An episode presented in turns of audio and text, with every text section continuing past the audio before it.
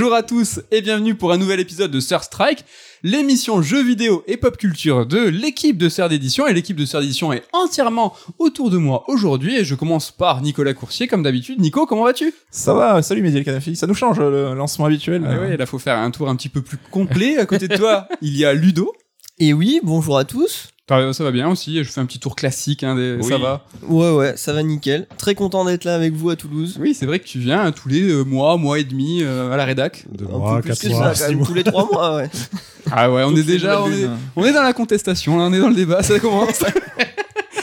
à côté, il y a Ken qui est aux manettes. hein. Et bonjour, Ça va bien? Ça va, ça va tranquillement. Je Et- digère. Digère, on dit. Ah, il va falloir qu'on le dise, hein, on sort d'un petit resto et euh, c'est vrai qu'on n'est pas forcément au top. Ça bosse dur ici. Vous venez de l'entendre, c'est Damien. Damien, comment ça va? Est-ce que ça tweet? Est-ce que ça buzz? Ça... ça va très bien, mais pourquoi il y a que Nico qui a droit à son nom, euh, prénom euh, complet quoi? C'est l'habitude, Donc, je pense. pour le branding, si vous voulez suivre, c'est Damien Méchery, hâte Damien Méchery avec son nom complet. Eh oui, il est avec nous. ouais. Donc voilà, il y a Ludo, c'est Ludo, Ken, c'est Ah, Ken. ouais, parce que eh c'est ben, c'est comme, comme ça. Et un jour, tu auras droit à ton nom de famille. T'es trop deg. Je je l'ai dit, je l'ai répété. Oui. Bon, est-ce que vous voulez connaître le programme de cette émission? Il y aura du cinéma, du jeu vidéo, du jeu vidéo dans du cinéma, des séries et des sorties Blu-ray. Un épisode bien garni. Alors dans le détail, on va parler de Sonic 2, le film hein, qui est encore en salle. On va parler de Encanto, un Disney qui vient de sortir en VOD et en Blu-ray. De Triangle Strategy, un tactical sur Switch de la série Canal+, Dexter, New Blood. Et du jeu de mémoire Blue, le jeu il me fout la, le seum avant que je le dise. Un jeu qui vient d'être dispo partout, mais aussi et surtout sur le Saint Game Pass. voilà pour le tour de strike, mais vous retrouverez bien sûr les rubriques habituelles, les vrais débats on the spot, carte noire et carte blanche. Ken, est-ce que t'es motivé? On va commencer par toi parce que c'est euh, le sujet euh, brûlant d'un film qui est dans salle. C'est Sonic 2, le film. Oui, c'est ça. Exactement. Un carton au box-office européen, français et aussi aux États-Unis. Et un carton dans mon cœur aussi. Et un carton dans ton cœur. Qu'est-ce que tu as pensé de ce film? Alors, Sonic 2 le film, du coup, qui sort après Sonic le film tout court, qui vrai. était sorti en 2020, et donc euh, qui est réalisé, si je dis pas de bêtises, par Jeff Fowler, qui a pas fait grand chose dans sa vie. Pourquoi tu rigoles, toi? Commence pas Il a fait, il a fait que, en fait, en tant que réalisateur, il a fait que ces deux films. Ouais, parce qu'il est producteur normalement, je crois, c'est ça? Euh, après, bon, il a travaillé un petit peu dans le jeu vidéo, justement sur Shadow, euh, le jeu. Il, Ouais. Il a fait un petit peu de- d'effets spéciaux aussi. D'accord, ouais, il a pas fait grand chose. Il a pas fait Mais grand-chose. euh, malgré le fait qu'il ait pas fait grand chose, il s'en sort plutôt bien, dis donc, en réalisation. Surtout en effet euh, Et spéciaux. euh, donc, euh, oui, il y a des. Je pense qu'il y a deux noms à évoquer. Il y a d'une part, du coup, le réalisateur, et puis l'autre nom euh, important à évoquer, et je vais y revenir. Alors, ils sont tous hilar autour de la table, c'est génial. Et là, parce que, à peine tu commences à parler, ton micro il tient plus. Ouais, alors il ça se fait une casse heure la gueule, tu vois. Genre, c'est. Je parle de Sonic, il veut plus être là. et le deuxième nom, du coup, c'est Tyson Hess. C'est là. Hess Tyson Hess, qui du coup. Ce qui euh, porte bien son nom. Euh, bah pas tant que ça en fait parce qu'il est plutôt talentueux Tyson Hess il a en fait il, il bosse sur la licence Sonic depuis quasiment 10 ans il était dessinateur chez Archie Comics Euh, c'est lui qui avait euh, réalisé le, la cinématique d'intro de Sonic Mania. Vous vous rappelez la cinématique toute animée là, trop Carrément, bien entendu. Voilà, c'est lui qui avait aussi fait le petit dessin animé Sonic Mania Adventure, je crois qu'il s'appelait. Il y a eu aussi un dessin animé sur Team Sonic Racing. Enfin, il est, il est, dès qu'on parle de Sonic aujourd'hui, il est souvent là. C'est un truc qui est assez intéressant, c'est qu'en fait, tout doucement, Sonic est en train de quitter la Sonic Team pour euh, s'adresser à d'autres gens, donc que ce soit par exemple euh, euh, Christian Whitehead qui avait fait Sonic Mania ou Tyson Hess justement qui bosse sur la licence et qui représente le hérisson un petit peu partout en dehors du jeu vidéo. Et en fait, Tyson avait été appelé à l'époque de Sonic 1 à l'époque où c'était la merde, où on avait un hérisson qui était vraiment pas beau. Ah, Et donc du le coup, scandale. Voilà, et c'est lui qui en fait avait été mandaté sur le projet pour dire bon, on a besoin d'une nouvelle identité, on a besoin de, re- de revoir la chose, revoir la copie. euh, on a besoin de toi parce que tu tu incarnes le hérisson un peu en dehors du jeu vidéo. Et donc du coup, bah, euh, il était venu en renfort et euh, était né le nouveau design de Sonic euh, du coup euh, du film de 2020. Il Plutôt est- réussi du coup. voilà, exactement. Qui avait malgré tout quelques problèmes, parce que du coup, en termes de proportions, comme le Sonic qu'ils avaient imaginé, il faisait 1m85, forcément, quand ils lui ont redonné des proportions de Sonic normal, entre guillemets, il était beaucoup plus petit. Donc dans le film, ça se sent un petit peu de Il temps en était temps. si grand le premier. Eh, il avait l'air gigantesque. T'as vu la taille de ses jambes, sans déconner. Ouais, c'est vrai. C'était un Sonic de 1m85, je trouve ça effrayant. ouais, quoi. Mais Ouais, totalement. mais dans la bande-annonce, on le voyait bien qu'il faisait 1m20, pas, Non. pas plus, quoi. Non, franchement, il avait, enfin, 1m85, je grossis le trait, mais il était vraiment très grand hein, sur la, la première version. Ils l'ont vraiment rétréci et ça se voit dans le 1. Il y a des problèmes au niveau du regard. Voilà, exactement. Les acteurs, du coup, réels, regardent un perso dans les yeux qui est beaucoup plus bas parce que, du coup, Tyson est passé par là. Donc, ça se sentait vraiment de le 1. Problème qu'on n'a plus dans le 2 puisque, du coup, Eh ouais. Tyson était là dès le début euh, du, euh, du, de la production du film. Et donc, c'est lui qui s'est occupé, euh, du coup, de toute cette cohérence entre le jeu et le film, le design des personnages, etc. Et on peut le dire, dès le premier coup, il n'y a pas eu de problème à ce niveau-là. Mhm. Knuckles et Tails qui apparaissent dans Sonic 2 le film, ils ont des designs qui sont béton. Ouais. Euh, alors ça c'est vraiment du pinaillage, mais moi j'aimais beaucoup beaucoup beaucoup le design de Tails à la fin du 1 quand on le voyait dans la scène post générique où il était un peu tout euh, tout bouffi comme ça, c'est un petit peu dodu, tout fluffy. Encore là- plus mignon. Voilà, et là ils lui ont fait un design un petit peu plus euh, bah, Sonic, enfin Tails moderne en fait, parce que dans la fandom Sonic, il faut savoir qu'on différencie bien les persos classiques des persos modernes. Voilà, donc il y a deux, il y a deux, euh, deux teams, et on le voyait bien dans Sonic Génération où du coup t'avais le Tails classique euh, de l'époque Mega Drive et le Tails moderne. Et là il a des traits plus d'un Tails moderne, un petit peu sec comme ça. Et donc euh, bah voilà, visuellement déjà, et c'est le premier truc sur lequel on attendait le film, c'est que bah euh, euh, pour tout ce qui est perso, en tout cas, il a, il a pas mal de gueule. Je trouve que même Sonic, il a été légèrement redesigné, c'est un petit peu plus joli qu'auparavant. Et pour euh, bah, parler du film en lui-même, donc du coup, moi, je suis allé le voir le week-end de sa sortie. Euh, la salle était blindée d'enfants. Euh, C'était à quelle heure? C'était 17 à. Petit 17h, un truc. euh, C'était à 19h, je crois. Ah, Ouais, ouais, Des grands enfants quand même. Ouais, attention. 19 Ah, quoique, il y avait vraiment des petits Ah hein, dans la salle. hein. Derrière moi, il y avait un gamin qui avait à tout péter 3 ans, qui était à fond dedans avec un t-shirt Sonic. Et c'est un truc qui m'a pas mal fait plaisir, mine de rien, c'est que bah, Sonic existe depuis 30 ans. Et c'est évident pour Mario, en fait, que ça suit les générations parce que, euh, parce que la Wii, la Switch, Mario Kart et tutti quanti. Mais c'est vrai que Sonic, c'est un petit peu plus compliqué parce que, parce que c'est Sonic. Parce que les jeux ont pas le même succès, parce qu'on a tendance à se dire que, bah, le, le fandom Sonic, c'est, c'est des grands enfants entre guillemets, c'est des gens qui ont grandi avec euh, avec la licence et qui ont aujourd'hui à peu près mon âge. Et c'est vrai que de voir des gamins dans la salle, ça m'a quand même fait plaisir. Ouais. Mine de rien. Et donc euh, bah le, le film se lance. Alors euh, point euh, important pour ce qui est de mon expérience, c'est que je suis allé le voir en 4DX. Je pense que c'est important que tu le précises. c'est important que je... en fait, ouais, donc j'avais jamais fait de film en 4DX de ma vie, et donc là j'ai tenté le coup. Donc pour vous expliquer rapidement, pour ceux qui sont pas familiers du truc, en fait, euh, bah, on essaye de retranscrire l'expérience qui se déroule dans le film dans le réel. Donc euh, t'as ton siège qui bouge dans tous les sens. Un perso se prend un coup, ton siège il fait boing, il part un grand coup à gauche. Enfin pas mal de turbulences. Euh, C'était sympa, mais je le referai pas. Ouais. Voilà. En fait, t'as du vent, t'as de l'eau, ouais. T'as des odeurs aussi, T'as non des odeurs, c'est léger. Alors t'as des choses, t'as des trucs qui peuvent te taper derrière les mollets, t'as des choses qui peuvent te taper derrière la nuque. Ouais. C'est des fantômes, ça. mais t'as t'as un petit peu de tout. Et je sais pas, dis-moi si t'es d'accord, Ken, mais en fait, euh, à l'époque de la 3D, on avait tous halluciné sur cette euh, démonstration Haribo, cette bande-annonce en fait qui montrait la 3D Ouais. Haribo qui était trop bien. Et avant la 4DX, t'as pareil, euh, Oui. une mise en scène, une bande-annonce comme ça avec Ouais. une, une scène d'action en voiture. Oui, Où tu sens le brûler des pneus, où tu sens l'explosion, les flammes et tout, qui défonce. Ouais, qui est de dix ouf. fois mieux que n'importe quel film, je Bah, pense. même dans le film, après, par exemple, les odeurs étaient pas trop exploitées. C'était Bah, surtout ouais. les jets d'eau de temps en temps et puis bah, les turbulences. hein, Il y a de la neige à un moment. Oui, il y a de la neige et donc du coup, t'as un petit peu d'eau qui arrive à ce moment-là.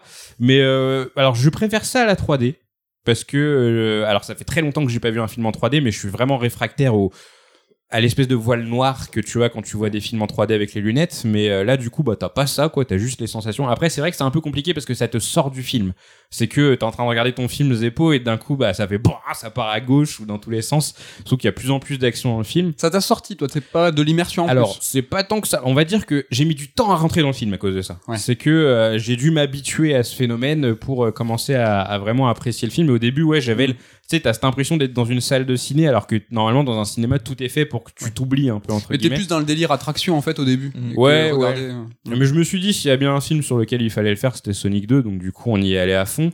Après, donc du coup, pour parler du film en lui-même, euh, alors on était sorti de Sonic 1 avec Mehdi et Nico, où j'avais apprécié le film parce qu'il y avait Sonic dedans, mais que globalement, je, res- je ressortais beaucoup l'argument du c'est un film pour enfants. C'est un truc que je redisais fréquemment, c'est que bon voilà, je peux pas le conseiller à tout le monde parce que c'est un film pour gosses. J'ai, euh, j'aurais tendance à moins le dire pour le deuxième épisode. C'est que bien entendu, c'est encore un film pour enfants parce qu'il y a des blagues sur les proutes et compagnie, euh, qu'il y a des des scènes un peu bizarres dans le film qui qui, qui font filler. Hein, vraiment, tu tu dis bon, elles ont été ajoutées histoire d'être ajoutées. Mais euh, j'ai moins ce sentiment que c'est juste un film pour gosses et je pense que c'est un divertissement plus plus global. Alors il faut pas s'attendre à avoir de grandes réflexions quand tu vas voir Sonic 2 le film, euh, mais voilà, c'est t'y vas, euh, tu prends un petit kiff, euh, t'en prends plein les yeux. Je mets des gros guillemets avec mes doigts parce que Mehdi a pas trop kiffé les effets spéciaux des- du film que malheureusement j'ai pas pu voir en détail puisque mon siège est en train de trembler dans tous les sens. Donc je peux difficilement juger cette partie du film. Mais ouais, c'était un divertissement très sympathique. Alors comme beaucoup, euh, j'ai un peu bloqué sur cette scène qui arrive en plein milieu du film. Faut savoir que Sonic 2, le film est cool aussi parce qu'il s'affranchit un petit peu de ses personnages humains. C'est un truc qui euh, aussi était présent dans Sonic X, le dessin animé, où t'avais beaucoup d'humains au début et petit à petit la série, enfin une fois que le, cadre était posé, s'affranchissait de ce cadre pour proposer juste les personnages de Sonic traditionnels. T'as un peu ça dans Sonic le film aussi, où ça met l'emphase davantage sur Knuckles, sur Tails, sur le Docteur Robotnik qui est toujours aussi génial d'ailleurs, incarné par Jim Carrey. Il l'appelle Robotnik dans la VF, du coup Il l'appelle Eggman et Robotnik. Il y a les les, deux. il y a les deux. Voilà. Euh, il est, enfin, ça marche un petit peu comme dans le jeu. En fait, c'est Sonic qui euh, surnomme le perso Eggman, mais sinon de base son nom c'est Robotnik. Et euh, donc les humains sont un peu moins présents, mais en fait t'as cette scène au milieu du film où en fait t'as une histoire de mariage qui se déroule à Hawaï. Et t'as une phase qui dure euh, peut-être un quart d'heure, 20 minutes hein, en vrai. C'est long, 20 minutes, hein, quand même. Ouais, mais Sur- surtout que le film en fait dure deux heures. Et euh, sans c'est un quart d'heure, 20 minutes, il dure 1h40 et il devient beaucoup plus digeste en fait. Donc c'est vraiment, c'est vraiment dommage. Il faut savoir que j'aime pas les films longs. Hmm. Et, euh, et là, donc euh, ouais, t'as cette scène assez longue où t'as tous les persos humains qui sont euh, mis en avant. Tu vois plus du tout Sonic, plus du tout Tails, etc. Et euh, bon, la scène est un peu chiante. Et même dans la salle, du coup, mon baromètre à moi, c'était les enfants qui étaient autour de moi. Et euh, ouais, c'était le moment où ils papillonnaient un peu, ils se levaient de leur siège et tout. Ils étaient plus trop dans le film, quoi. Mais sinon, moi, en tant que fan, personnellement, dans le premier épisode, euh, je m'étais un peu senti mis de côté parce qu'il n'y avait pas trop de, de références euh, au jeu en général.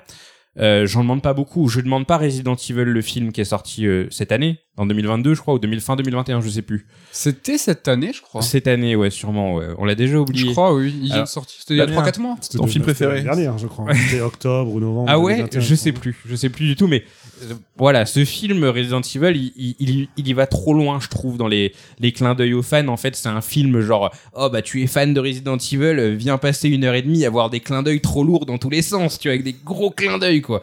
Et euh, Sonic ça va. 1 en avait pas du tout. Sonic 1, c'était juste à la fin du film, t'entends vite fait un, un arrangement de Green Hill et tu te satisfais de ça et tu te barres quoi. Sonic euh, 2, je trouve qu'il fonctionne beaucoup mieux sur ce point-là parce que euh, t'as beaucoup de clins d'œil et en plus je les ai trouvés vraiment élégants. Ils sont, ils sont subtils. ils sont subtils, c'est que t'as plein de petits trucs. euh, euh, je pourrais rentrer dans les détails, mais je vais en donner euh, des pas trop compliqués. Par exemple, euh, à un moment, t'as euh, Knuckles et Robotnik qui vont euh, dans un temple en fait, qui est caché sur Terre. Et ce temple, c'est la labyrinthe zone de Sonic 1. C'est vraiment, tu reconnais les, les, les environnements, les toboggans d'eau, etc.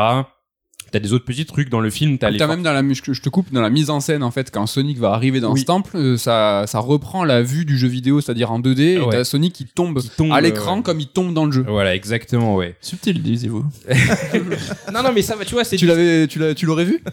Non. Mais voilà. Ouais, tu vois, c'est un truc, c'est un truc que tu vois vraiment si t'as joué au jeu et bon, c'est pas, tu sais, ça pète pas à la gueule. J'ai mis un petit bout de temps avant de me rendre compte que c'était Labyrinthe Zone et euh, bon, t'as plein de petits trucs. T'as sur un hélicoptère, ça va être marqué SA2 comme Sonic Adventure 2. Elle est ou, pointue, celle-là. euh, oui, elle est pointue. Au début du film, t'as tout un clin d'œil sur la cinématique d'intro de Sonic Adventure. Enfin, c'est plein de petits trucs où pendant le film.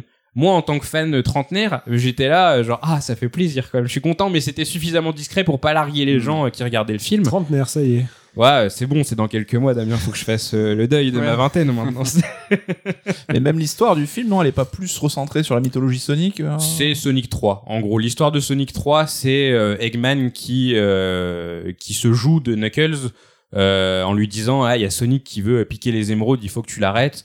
Et du coup, Knuckles se range du côté d'Eggman avant d'être trahi. Peu ou prou la même chose. Ils ont rajouté des petits éléments pour raccrocher au, au lore du premier film. Ils ont même dit qu'ils voulaient pas suivre exactement l'histoire de Sonic 1. Je, je vois ton rictus sur ton visage, Damien. Pas du tout. Aucune moquerie. Mais euh, ouais non, le film est super bien foutu en fait. J'ai vraiment je suis sorti du film et j'étais un peu genre euh, tout content euh, comme un gosse, j'ai passé vraiment un bon moment. Alors pff, après oui, bien entendu, c'est pas parfait, ça reste une grosse production euh, américaine. Après ce que j'avais dit au début sur le fait que Sonic euh, se, se- quitte lentement la Sonic Team, je pense que c'est quelque chose de très important dans la licence parce que Sonic historiquement c'est une licence qui plaît plus aux Américains qu'aux Japonais. Les Japonais connaissent à peine Sonic. Genre il y a un- pas longtemps encore, j'ai regardé un un micro-trottoir avec des Japonais où genre on leur montrait Mario et Sonic et la majorité des Japonais ne connaissaient pas Sonic. Vraiment, genre ils se demandaient ouais qui c'est lui? Je crois que c'est la mascotte du truc. C'est enfin vraiment ils ne connaissaient pas le personnage. C'était un crève-cœur pour moi personnellement. Après, c'est quelque chose qui est assez fréquent. euh, Metal Gear, Zelda, c'est des licences qui marchent plus en Occident qu'au Oui. Japon, mais là, c'est fort quand même. Mais Les Sonic, qui connaissent pas Sonic. euh, Sonic c'est vraiment fort et depuis le début en fait, enfin la Mega Drive est une console qui, enfin c'est le seul territoire, le territoire américain où la Mega Drive a mieux marché que la Super Nintendo. Et en fait historiquement c'est un peu compliqué Sonic parce que c'est des jeux qui ont une ADN qui est quand même vachement japonaise et en même temps c'est destiné à un public américain. Et je pense que c'est pour ça qu'on s'en sort pas trop avec cette licence au final, c'est parce qu'elle joue en permanence sur les deux tableaux, c'est qu'elle produit du contenu japonais mais qui ne plaît pas aux japonais et qui plaît plus aux américains, mais en même temps ils s'y retrouvent pas totalement. Et c'est vrai que là avec le film on s'est affranchi de tout ça, on part sur un film qui est fait par des américains pour des américains et ça marche au final, je trouve, ça marche beaucoup mieux que les jeux. Et c'est vrai que là, j'ai l'impression qu'il est en train de se créer vraiment un gros écart entre les jeux d'un côté et le- les films de l'autre. Et j'ai du mal à imaginer un monde où les deux continuent de coexister parce que je trouve que c'est vraiment deux entités bien différentes, c'est deux visions d'un même Sonic. Et euh, Moi, j'aurais une question justement. Est-ce que tu penses qu'ils vont se rejoindre un jour? C'est-à-dire, qu'est-ce que quand comment penses-tu qu'il y aura un jeu euh, Sonic le film ou un- ou quand le prochain Sonic canonique sera plus inspiré des Ouais. films que de de, de, de l'icône de Alors l'époque très honnêtement, moi en tant que fan euh, de, de, de- des jeux vidéo avant tout, c'est limite un crève-cœur de dire ça, mais je pense que c'est quelque chose de logique et qui devrait arriver pour la licence. C'est qu'en fait les jeux devraient se tourner vers le film, Mm. parce que comme je vous le dis, il y a vraiment deux univers distincts et on se rappelle qu'à l'époque de Sonic 1 ils ont sorti Sonic Colors, euh, Sonic 1 le film du coup, ils ont sorti Sonic Colors Ultimate un peu en catastrophe pour dire, eh regardez, euh, vous avez kiffé le film, il y a un jeu vidéo qui existe, ils avaient mis une, un porte-clés tout dégueulasse de Baby Sonic dans l'édition euh, l'édition limitée pour faire un, lien entre guillemets entre les deux. Mais c'est vrai que tu joues à Sonic Colors, enfin ça a rien à voir avec l'expérience que tu as sur le film à sur plusieurs degrés quoi. Et j'ai peur que ce soit la même chose avec Sonic Frontiers et du coup, ils sont en train d'attirer toute une nouvelle communauté de fans assez jeune, hein, il faut l'avouer, parce que c'est un film qui s'adresse quand même à un public, euh, je pense, assez jeune. Et euh, ces, ces fans-là vont pas forcément se retrouver dans le jeu vidéo qui propose quelque chose de radicalement différent au final, Ouais. qui s'adresse plus à des gens comme moi qui ont grandi avec Sonic, qui savent l'appréhender avec un game design bien particulier. Donc je suis très curieux de voir comment ça va évoluer. Moi, bien sûr, en tant que que, que fan des jeux japonais, que fan de la Sonic Team, j'aimerais qu'ils continuent à produire des jeux comme ils l'ont toujours fait entre guillemets parce que leur dernier jeu était pas pas incroyable mais euh, je pense que pour le bien de Sonic il faudrait plutôt se tourner vers euh, vers les films ouais. Ouais, peut-être deux franges aussi de jeux, peut-être euh, un Kirby-like euh, façon Sonic le film, un truc pour les plus jeunes, Ouais. et puis les, les Sonic à l'ancienne pour les, les grands adultes. Pourquoi pas, ce ouais. qu'ils avaient un peu essayé avec Sonic Boom, non, à l'époque euh C'était une tentative et c'est intéressant que t'en parles Nico parce que c'est une des rares fois où euh, le public américain, enfin les, les Américains ont touché à Sonic. Ça arrivait très peu de fois dans la licence. Il y a eu Sonic 2, il y a eu Sonic 3D. Euh, et je crois que c'est quasiment tout. Sonic Air aussi qui était fait en Angleterre, mais il y a eu très peu de jeux Sonic qui ont été faits en Occident. Et il y a eu Sonic Boom. Et Sonic Boom, ça a été un fiasco total. Et que ça soit les produits dérivés ou le jeu, il y a rien qui a marché. Ouais, a- alors le dessin animé, euh, figure-toi, alors moi je l'ai pas maté, mais il a, il a un gros succès d'estime. Il a un succès d'estime, Ouais, d'accord. c'est que du coup, euh, je, je, je, je vois fréquemment des gens, euh, même des fois me dire directement, euh, essaye le dessin animé Sonic Boom parce qu'il est vraiment marrant, il est vraiment Ah, réussi. Euh, mais par contre, le jeu, c'est euh, c'est un scandale. Ils en ont sorti deux, parce que trois même, je crois, parce qu'il y a la version 3DS, la suite de la version 3DS, la version Wii U, et les trois sont catastrophiques. Donc, enfin là, je pense qu'on est arrivé un peu à un moment charnière pour Sonic. En fait, c'est que bah qu'est-ce qu'on fait? C'est que euh, les jeux vidéo sont vraiment un miroir du passé. Le jeu qui a le mieux marché, c'était Sonic Mania en plus. En tout cas, ce qui est sûr, c'est que les films marchent mieux que les jeux. ah bah là, il y a pas ouais. photo quoi. Là, au moment où on enregistre, je crois qu'il est à 162 millions de dollars de recettes. Il est devant Sonic 1 qui était déjà un... Aux États-Unis. Non non, au monde, dans Il le monde entier. avant. Ouais, 162 aux États-Unis, il est sorti il y a pas longtemps, il est sorti il y a 5 jours et en 5 jours, il a fait 80 millions je crois aux États-Unis. Donc c'est au-dessus de Sonic 1 et c'est euh, là dans le monde, c'est la sixième sortie cinéma Il a de fait l'année. Il a fait 110 et le premier c'était 72 et euh, il a fait 32 millions de plus le 2 que le 1. Ouais, en international, quelques du coup, ouais. ouais, ouais. Donc c'est vraiment un des gros gros gros cartons. Et moi, je trouve ça intéressant. C'est l'avenir des grandes licences de jeux vidéo. Quels sont leurs devenirs Tu vois, moi, j'ai Castlevania, la série que j'ai adorée, et puis euh, j'appellerai de mes voeux, moi, que le prochain jeu Castlevania soit inspiré de la série. Ouais. Pourquoi pas pour, enfin, tu vois, allonger l'expérience. Sauf que la série Castlevania a pas si bien marché, marché que ça, alors qu'elle est plutôt pas mal. Là, Sonic, euh, bah, j'y vois un espoir parce que les films ont justement fonctionné. Donc, s'il y a à surfer sur quelque chose, bah, ça sera sur les films Ouais. et pas sur les jeux. Ouais, parce que c'est, enfin, la Sonic Team, ils pédalent dans la smoule, ils s'en sortent pas, ça se voit. Enfin, le 30e anniversaire, c'était l'année dernière. Le truc le plus fou qu'on ait eu, c'était un concert qui était magique. hein. Vraiment, le concert a même a tiré l'alarme, mais euh, c'est tout ce qu'on a eu. Il y a même une, ils ont prévu même une compile Mega Drive. On n'a pas vu la couleur. Ils ont même Non. repoussé la compile. Enfin, c'est c'est du gros délire. La Sonic Team ne s'en sort pas. Et euh, je pense que le salut se trouve au final euh, de ce côté, quoi. Mais on parlera tout à l'heure de Sonic Frontiers, parce qu'on va parler de, de- de la- du futur de l'année euh, 2022. Petit tour de table avant. Est-ce que vous avez envie de voir ce Sonic 2, Damien? Non, pas du tout. Je n'ai pas vu le 1 en même temps. D'accord. Est-ce que tu as envie de voir Sonic Tu 1 fais Non. pas d'effort, Damien. Non, mais pour moi, quand je vois Sonic 1, le film, j'ai l'impression de voir euh, Alvin et les Chipmunks, le film, ou les Schtroumpfs, le film, et ça me donne pas du tout envie. je peux pas t'en vouloir parce que je comprends parfaitement la comparaison. Donc, euh, c'est pas, même si on te prête, on, te- on va te le prêter, le Blu-ray. Bon, bah, à l'occasion, pourquoi pas. Mais je trouve que justement le 2 est moins sur ce délire les Schtroumpfs ou Alvin et les Chipmunks, c'est qu'il a réussi à s'émanciper un peu et faire autre chose. euh. Ludo, petit tour de table, toi aussi? Bon, moi, si on me prête le DVD ou quoi, je veux bien le regarder avec ma nièce. Ah ouais, pourquoi pas. Mais sinon, euh, plus d'efforts déjà. La transmission. mais sinon de moi-même, j'irai pas au cinéma pour voir Sonic. quoi. Nico, je crois que tu nous as déjà parlé de ton ressenti sur le film. Est-ce que là, Ken t'a euh, convaincu? Non, mais j'y serais avec plaisir avec vous deux au ciné, mais euh, y aller euh, sans vous, euh, pas trop d'intérêt. J'attendrai le. Peut-être une séance third où on Voilà. regardera tous ensemble les deux films en même temps sur une soirée. Un marathon Sonic. peut-être malade ce jour-là. Peut-être. Arrêt de travail. Merci Ken pour nous. a- euh, bah, tu nous as parlé de Sonic 2. Le film, on va rester sur l'enfance ou pas? Est-ce que c'est un dessin animé, hein, un film d'animation pour les grands et les petits? Damien, c'est à toi de nous parler de Encanto, le dernier Disney qui vient de sortir en VOD C'est une thématique un peu film, euh, film pour l'enfance, là, pour les enfants. C'est pour les petits, c'est des dessins animés en animation. Mais comme tu dis, celui-là, c'est pour les petits, pour les ados, pour les grands, pour tout le monde. C'est Encanto, donc le dernier euh, film d'animation de Disney, qui vient de sortir en Blu-ray là il y a quelques semaines. Ouais. Euh, qui a eu l'Oscar du meilleur film d'animation, ce qui, je le rappelle encore une fois, ne veut strictement rien dire, puisque très souvent, chaque année, c'est un film Disney ou un film Pixar qui a l'Oscar du meilleur film d'animation, puisque de toute façon, les films d'animation sont complètement dépréciés auprès des Oscars, ils s'en foutent de l'animation, c'est pas du cinéma, c'est ce qu'ils disent.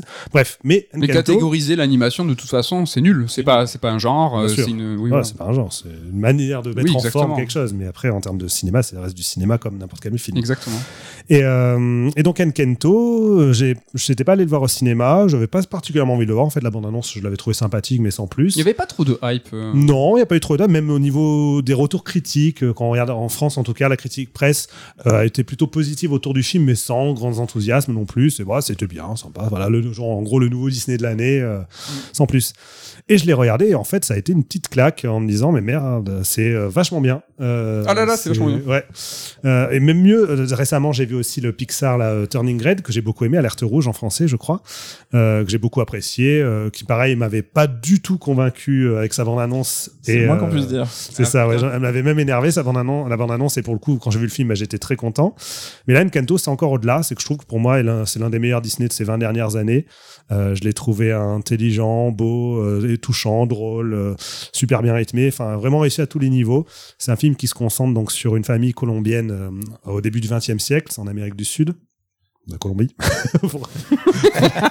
pour les géographes qui nous écoutent. Euh, Après, il est pas trop. La, enfin, la temporalité est pas très très importante. la temporalité n'est pas très importante. Ce qui est important, c'est l'idée. En, en gros, il y a une, ça se base un peu sur l'idée du réalisme magique et où en fait, c'est une famille, donc la famille Madrigal, qui euh, en fait chaque membre en fait se voit euh, attribuer un pouvoir à un certain âge euh, dans l'enfance en général. Et donc c'est une famille qui qui vit tout en, tous, en- tous ensemble dans une dans le même village en fait et surtout autour d'une maison elle-même elle-même magique. Et, euh, et l'héroïne, elle, par contre, est la seule à ne pas avoir reçu de don magique, en fait, euh, dans cette famille. Et c'est un film qui joue là-dessus. On pourrait se dire qu'en fait, là, ce qui est intéressant, c'est que l'arc narratif, on pourrait dire, tourne autour de cette idée de, ce personnage qui a pas reçu de don magique, mais en fait, ça va bien au-delà de ça. C'est vraiment sur euh, de traiter autour des fractures familiales, etc. Et de manière très littérale, c'est-à-dire comme d'habitude avec les films Disney ou les films Pixar, de jouer sur la métaphore visuelle pour pour expliquer en fait le propos. Et là, donc tout tourne autour de comment la maison est personnifiée, comment elle évolue dans les choix de couleurs, dans son, son architecture, dans euh, les symboles, notamment ce qu'il y a dans les interstices de la maison. Enfin voilà. Après, il y a beaucoup de magie, la maison est vivante. hein. Il y a, il y a Et une incarnation. La maison est vivante. il y a- chaque personnage, en plus, c'est très, c'est très en couleur, en fait. Ah oui. Euh, chaque personnage est très identifiable. Tout le monde est présenté dès le début avec la toute première chanson qui est déjà très entraînante et où justement l'héroïne euh, présente l'ensemble de la famille Madrigal Ouais. de manière très drôle. Et, euh, et très vite, en fait, on s'attache euh, à ces différentes personnalités et on voit très vite aussi que ces différentes personnalités sont pour la plupart des personnalités de façade et euh, que justement chacun a. C'est même euh, l'opposé. Elles révèlent ce qu'elles ne sont pas. quoi. voilà, c'est ça. Et chacun, en fait, finalement, euh, est bien autre chose que ce qui est présenté auprès, de, auprès des gens en général et auprès même des membres de leur famille entre eux. Ils, ont tous l'imp- voilà, ils se sont tous l'impression qu'ils sont, ils sont fermés dans des cases, alors qu'en fait, pas du tout. Et donc, tout le film tourne autour de ça. C'est et j'ai vraiment, vraiment beaucoup aimé, ne serait-ce que, voilà, au niveau bon, de la bande, euh, de la bande originale, les, les chansons ont été écrites par euh, Lin-Manuel euh, Miranda. Miranda, qui était déjà euh, l'homme orchestre qui avait écrit les chansons de Vaiana, de l'excellent Vaiana.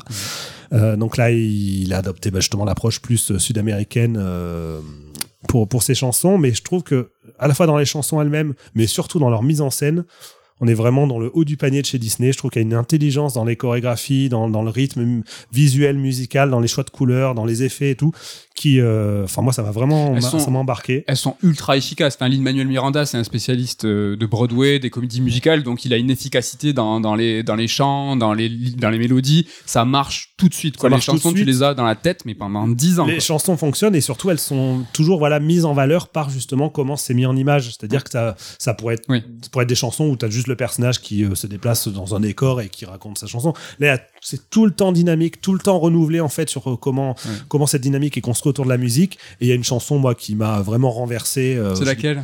Euh, Je sais pas comment la dire sans spoiler, mais c'est Ah, euh, c'est en celle où il y a des couleurs, plein de couleurs. Ah, avec Dis-le en la... Avec l'une. Non, mais il y a une des, il y a une des sœurs, Voilà, euh, ouais, donc c'est- qui est, c'est ça. parfaite et en fait elle a un pouvoir particulier lié aux fleurs. Voilà.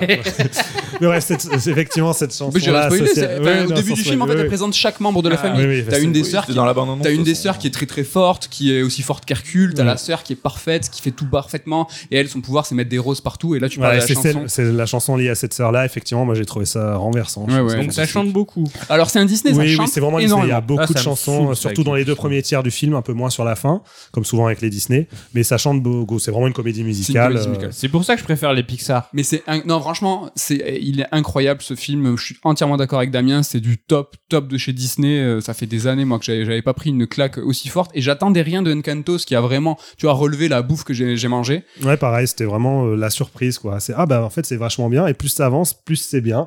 ouais ouais ça n'arrête pas Disney est resté sur, quand même sur une bonne série là depuis quelques années. euh. ah non mais là c'est du euh, vis-à-vis- si tu comparais à Pixar c'est du Coco quoi c'est Mhm. vraiment tu vois Coco moi j'en entendais rien non plus il est arrivé il a fait ok c'est top 3 là c'est pareil Encanto c'est vraiment incroyable C'est vraiment le ouais, le comme je disais, ouais, pour moi l'un des meilleurs Disney de ces 20 dernières années, quoi. C'est, euh, je le mets au niveau de, enfin moi j'adore Réponse par exemple, je le Mm. mets, je le mets carrément au niveau de Réponse. euh. Il est étonnant même dans sa narration, c'est-à-dire que c'est un Disney sans euh, antagoniste, il n'y a pas de méchants, c'était vraiment des, des valeurs familiales. euh, les... Et c'est- intelligemment fait. Exactement. C'est, mais c'est rigolo parce qu'il a aussi quand même quelques euh, acquaintances avec justement Alerte Rouge qui centre aussi autour.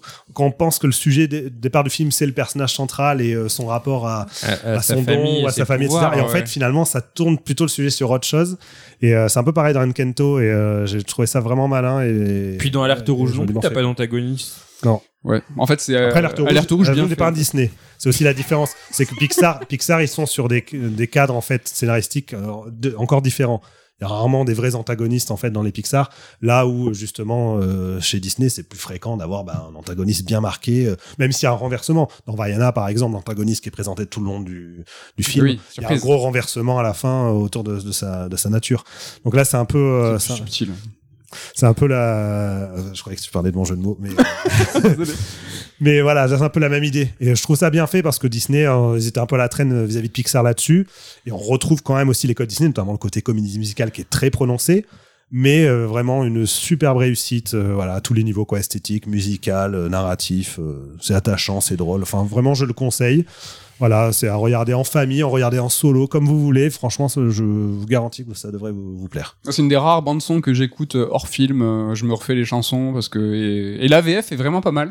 Euh, Ah oui. Moi, je écouté. Intéressant ça, Mehdi, parce que moi j'avais lu beaucoup d'avis de gens qui disaient attention, ne surtout pas le regarder en version française parce qu'elle est largement moins bien. Ou je sais pas. Alors je sais pas peut-être. ce qu'il y a trop gêné, mais en tout cas, toi, t'as l'air d'avoir. Moi, j'ai eu aucun problème avec la VF. Je la trouve euh, très quali. VF Disney en général. Ouais. Après, non, mais là, c'est spécifiquement pour les chansons, comme elles sont dans un style justement sud-américain. Je sais pas si c'était au niveau des accents, au niveau de comment ils ont adopté le truc. Apparemment, c'était. Non, les accents, ils roulaient R en français ou Ouais, en anglais aussi. en anglais, euh. bien, Et je crois que le tube a même dépassé la Reine des Neiges et compagnie. hein, en Sérieux de- Ouais, ouais. En termes de notoriété, Oui, de oui, vente, c'est et tout à fait, euh, ouais. ouais. Ouais, C'est le tube, c'est On ne parle pas de Bruno. C'est ça. C'est un personnage très connu dans Encanto qui s'appelle Bruno. Ouais. Il appelle Bruno et c'est très très connu. Même sur Twitter, tu parles de ça, tout le monde dit ah mais ouais cette chanson elle est trop bien. Elle est, euh, c'est vraiment vraiment ouf. Est-ce qu'il vous tente ce film? Grave. Je l'ai pas encore vu, mais je suis méga chaud. Damien a bien donné envie. T'as bien donné, bien vendu. Je- J'attends qu'il soit sur Disney+. Oh là, Ouais, c'est pas pour la tout de Reine des suite, hein. Neiges 2 vient de sortir là. Moi, Ouais, mais moi, c'est j'attends pas toujours grave. Toy Story 4 sur Disney+. Il est où Il est quand Euh, Je suis pas pressé. T'es pas pressé. Ouais, mais franchement, il est vraiment, vraiment très, très stylé.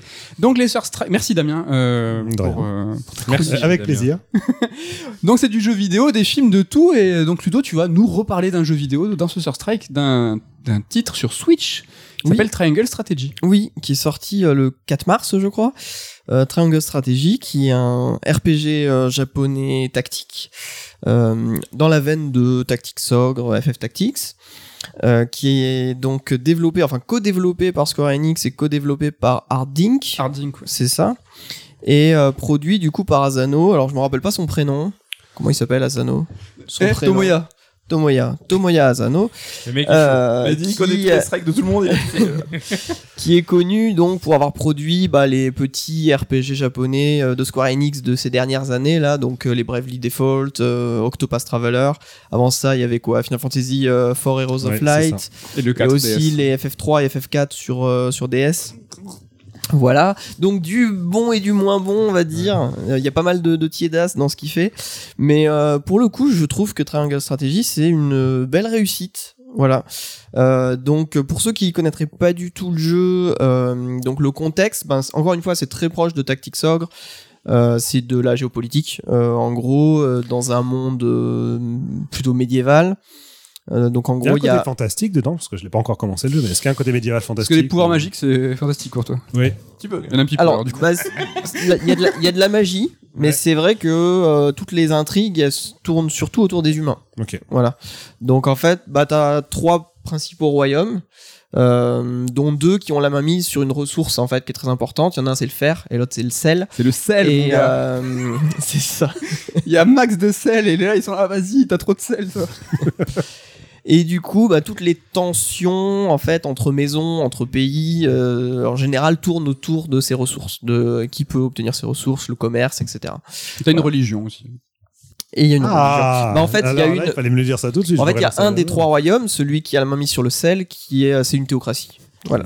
Donc il y a une théocratie, il y a un royaume et il y a un duché. C'est le duché qui a le qui a le qui a le fer au nord. Et nous, du coup, on est euh, on est le fils du seigneur d'une des familles les plus fortes euh, du royaume central. Tu choisis Voilà. pas ton camp, c'est pas la Fire Emblem. euh, T'as ton perso attribué. Alors t'as ton perso attribué. Mais après, pendant le jeu, donc c'est bien, je vais pouvoir comme ça enchaîner sur le fait que pendant le jeu, il va y avoir énormément de choix à faire. Donc tu vas avoir, en général, tu vas avoir deux choix, mais au bout d'un moment, à partir de, je sais pas, des trois quarts du jeu, tu commences à avoir trois choix carrément, euh, qui vont t'amener vers euh, des fins différentes. Et donc tu vas t'allier avec des pays différents, euh, tu vas pas du tout avoir le, le même dénouement. Mehdi et moi, par exemple, on a eu un dénouement totalement opposé. Avec le même système que de loi neutre chaos qu'il y a dans euh, par exemple, ou c'est encore différent? Bah là, c'est euh, du coup, c'est moralité, pragmatisme, Pragmatisme et et liberté. Hmm. Voilà. Alors le truc, c'est que quand tu réponds aux questions, tu sais pas vraiment euh, si c'est si tu vas plutôt dans un sens euh, ou dans l'autre. Par contre, il y a vraiment des moments euh, dans le jeu où tu as des, euh, des séquences de, de vote, en fait, où euh, le groupe de héros est confronté à un choix très important. Ils savent, ils savent pas vraiment vers où il faut aller. Enfin, en tout cas, ils sont, on va dire, ils sont divisés. Il y en a certains qui veulent aller dans une direction, d'autres dans l'autre. Et du coup, vu qu'il y a sept personnages, eh ben, ils décident de voter.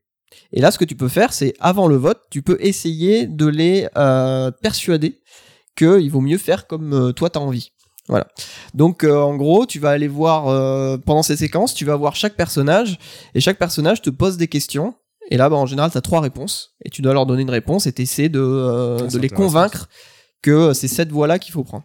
Et en fait, une fois que tu as réussi à enfin une fois que tu as parlé à tous les persos, bah tu enclenches la phase de vote et là bah toi-même, tu sais pas vraiment est-ce que tu as réussi à les convaincre ou pas et tu vas le voir durant le vote quoi. Enfin à la fin, à la fin du vote, tu vas voir euh, vers où euh, il faut aller.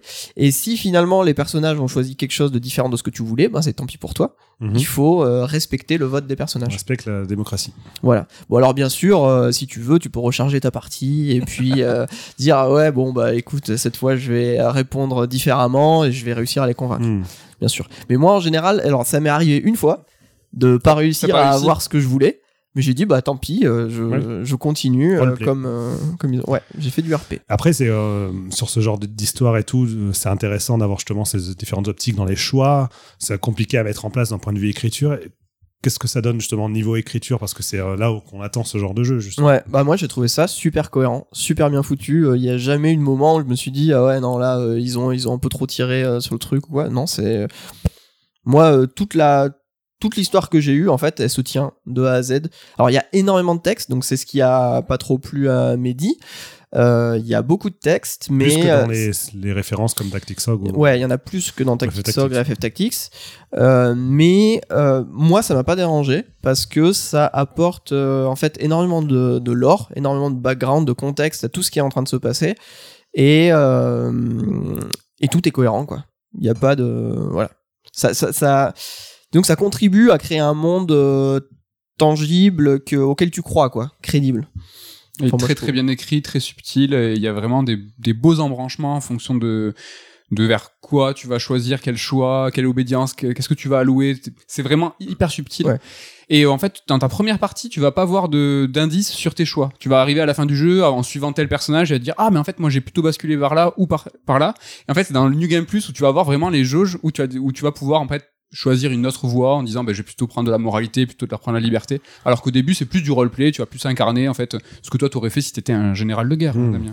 Ouais, quand on est en, t'es- quand t'es en New Game Plus, en fait, t'as les trois, t'as les trois réponses, et à côté, il y a vraiment écrit liberté, pragmatisme, machin. Donc là, ça apparaît en New Game Plus pour t'aiguiller, pour que, pour que tu puisses changer, en fait. Parce qu'en plus, il y a même des personnages secondaires que tu recrutes au fur et à mesure de l'histoire et qui dépendent de ton, de ton alignement, en fait. Donc si t'as pas assez en pragmatisme, par exemple, il y a des personnages, tu les débloques pas. Moi, il y a des personnages que j'ai pas eu, que Mehdi a Ouais. eu, et inversement, il y a des personnages Ouais, que ils j'ai sont eu. quand même que Mehdi a vraiment embêtés du coup à construire tout ça. euh, C'est Ouais, pas, artificiel. Ouais, c'est vachement bien. Il y a les combats, qu'est-ce que t'en as pensé? Euh, bah attends, juste pour finir Ah. sur l'histoire, juste euh, les personnages. Moi j'ai trouvé les personnages super attachants globalement, euh, très bien écrits et euh, vraiment attachants. Et au début je me suis dit bon ça va être peut-être le point faible un petit peu du jeu, euh, des personnages un petit peu trop plats ou quoi.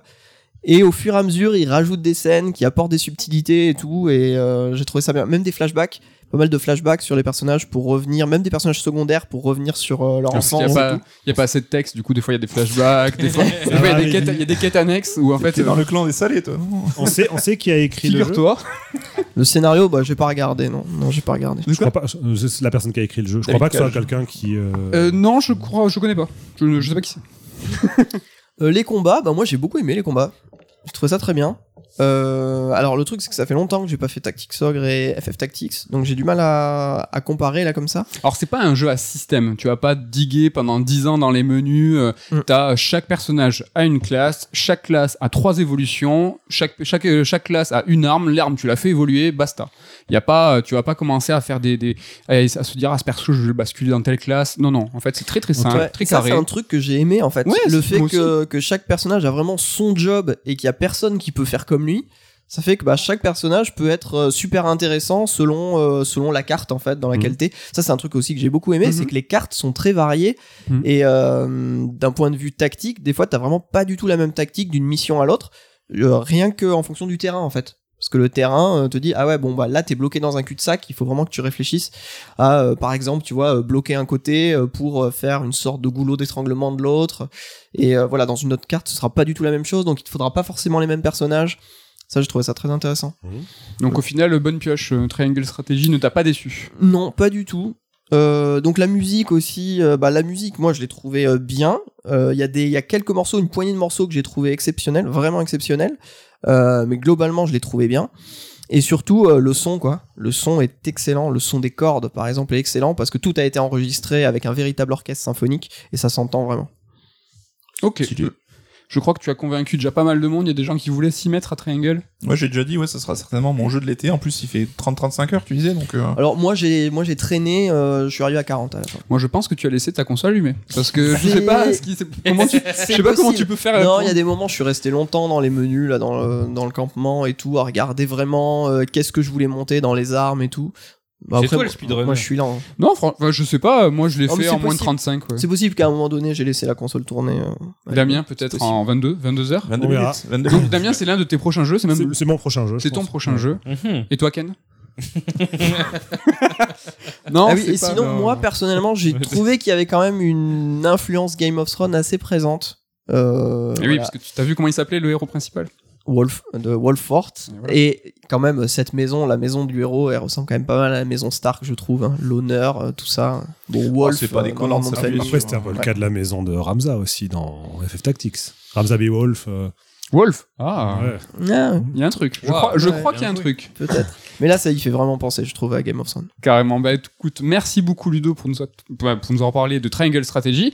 On bascule du jeu vidéo à la série télé, série télé Canal+.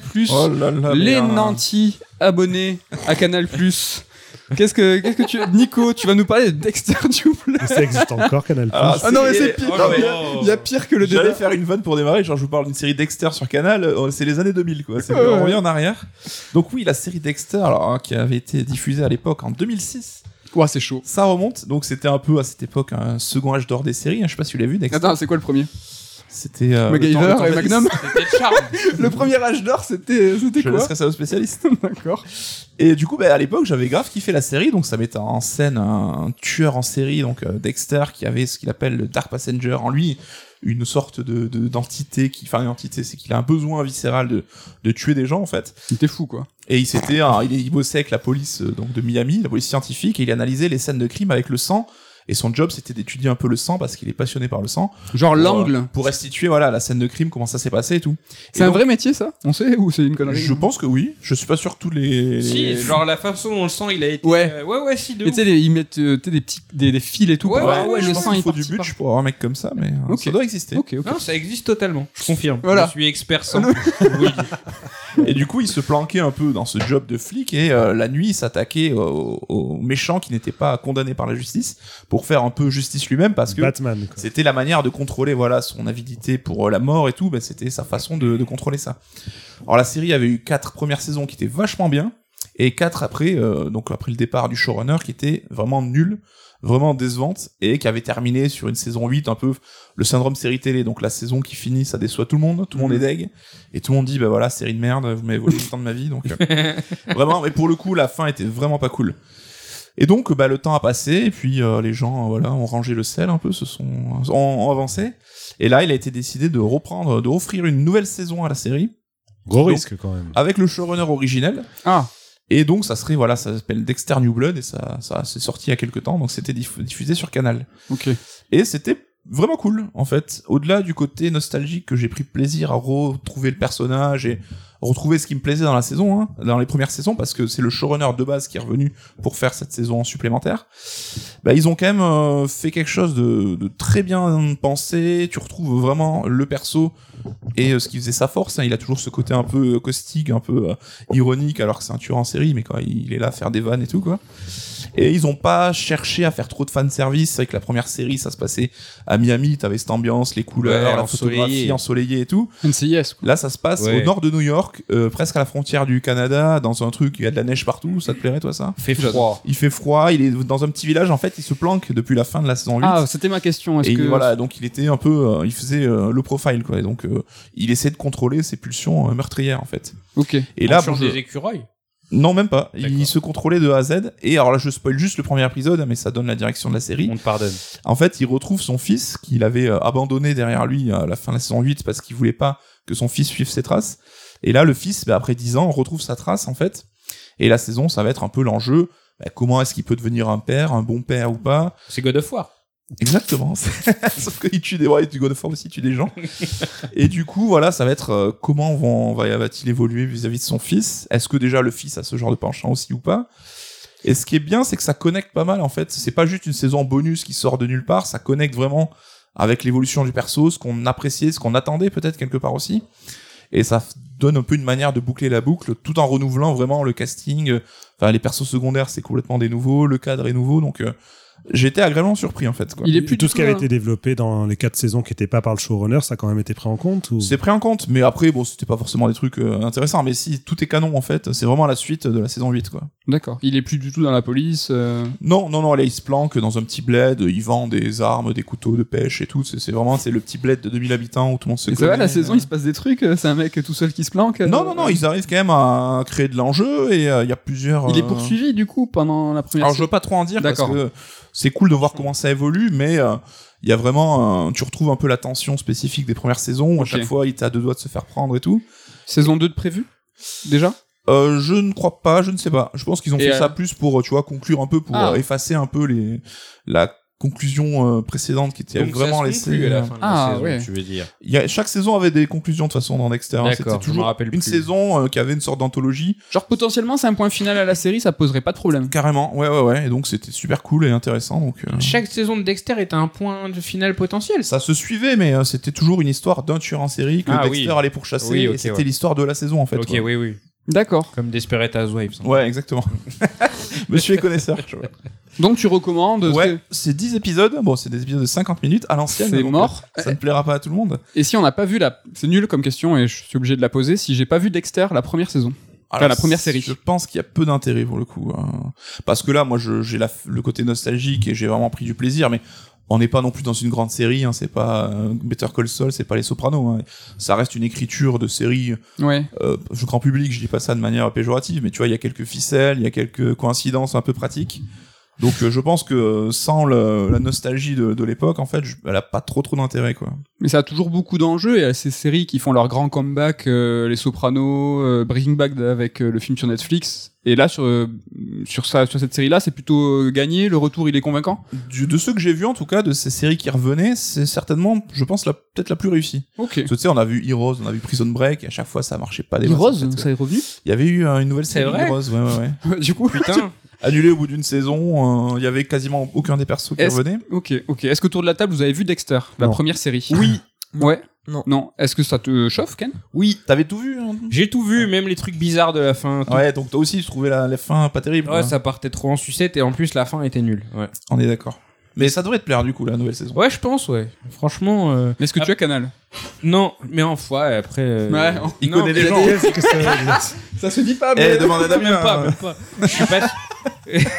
Au pire, je serai patient, ça arrivera quelque part de façon légale. Et à ce moment-là, je serai là. Sur TF1, Voilà. En 2028. sur France 2, ça va Après le peut-être. journal de Par 20h. exemple. Par exemple. Bon, Non, bah mais- cool. Après, euh, j'ai toujours trouvé ça un peu chelou, euh, les revivals comme ça. Ouais. Enfin, euh, El Camino, je l'ai super mal vécu personnellement. hein, le Donc- truc euh, après Breaking Bah, Bad. Bad, Camino, ouais. c'était euh, sympathique à regarder, mais ça avait peu d'intérêt au global, en fait. Ouais. quoi. Mais est-ce que le vrai, pas- le vrai com- comeback de Breaking Bad, c'est euh, Better Call Saul, peut-être plus que. El Ouais, Camino. mais qui pour le coup. euh, Qui est une préquelle, ouais, ou je sais pas. je- Ça, ça sa vraie identité, quoi, Better Call Ouais, Saul. voilà. hein. Quand même, t'as un comeback, je pense que t'as oublié, mais il y a un combat, un comeback qui est enfin, intestable. Hein, euh, en retour 25 ans après la série. euh, Ah, Twin Peaks bah oui, Oui, j'ai pas vu Twin Peaks. Intestable. Et celui-là était convaincant. Euh, Plus que convaincant, c'est un chef-d'œuvre absolu, la saison 3. Ça explose tout ce qui a été fait euh, partout. Sur Voilà. Terre. Est-ce que c'est diffusé sur Canal? Et j'ai pas, je connais pas Canal. Canal Plus, euh, pour moi, c'était euh, les années euh, 90, euh, début 2000. Ah, bah là, euh, on était un petit peu dans les années 2000. Ouais, Là. ouais, ouais. Une petite nostalgie. Bah écoute, merci beaucoup Nico. Euh, bah, tu nous as parlé de Dexter, une série. On va revenir dans le jeu vidéo et je vais vous parler. C'est à mon tour de vous parler de Mémoire Blue, Alors là, je vais boire tes paroles, Mehdi. Un jeu que j'ai poussé. Alors, est-ce qu'on Ouais. replace un peu de contexte Je sais Voilà, pas, là. c'est ça, il faut, parce Alors, qu'il faut, attends. il faut savoir qu'avant de le faire, Mehdi a essayé de nous le refourguer à tous. Il C'est voulait que- absolument ouais. qu'on le fasse, mais pour se moquer, en fait. Oui, il voulait voilà, qu'on le fasse c'est pour que était lui là, euh, se moque. Ah les gars, c'est sur le Game Pass et tout, allez-y, faites-le. Et en C'est pas fait, long.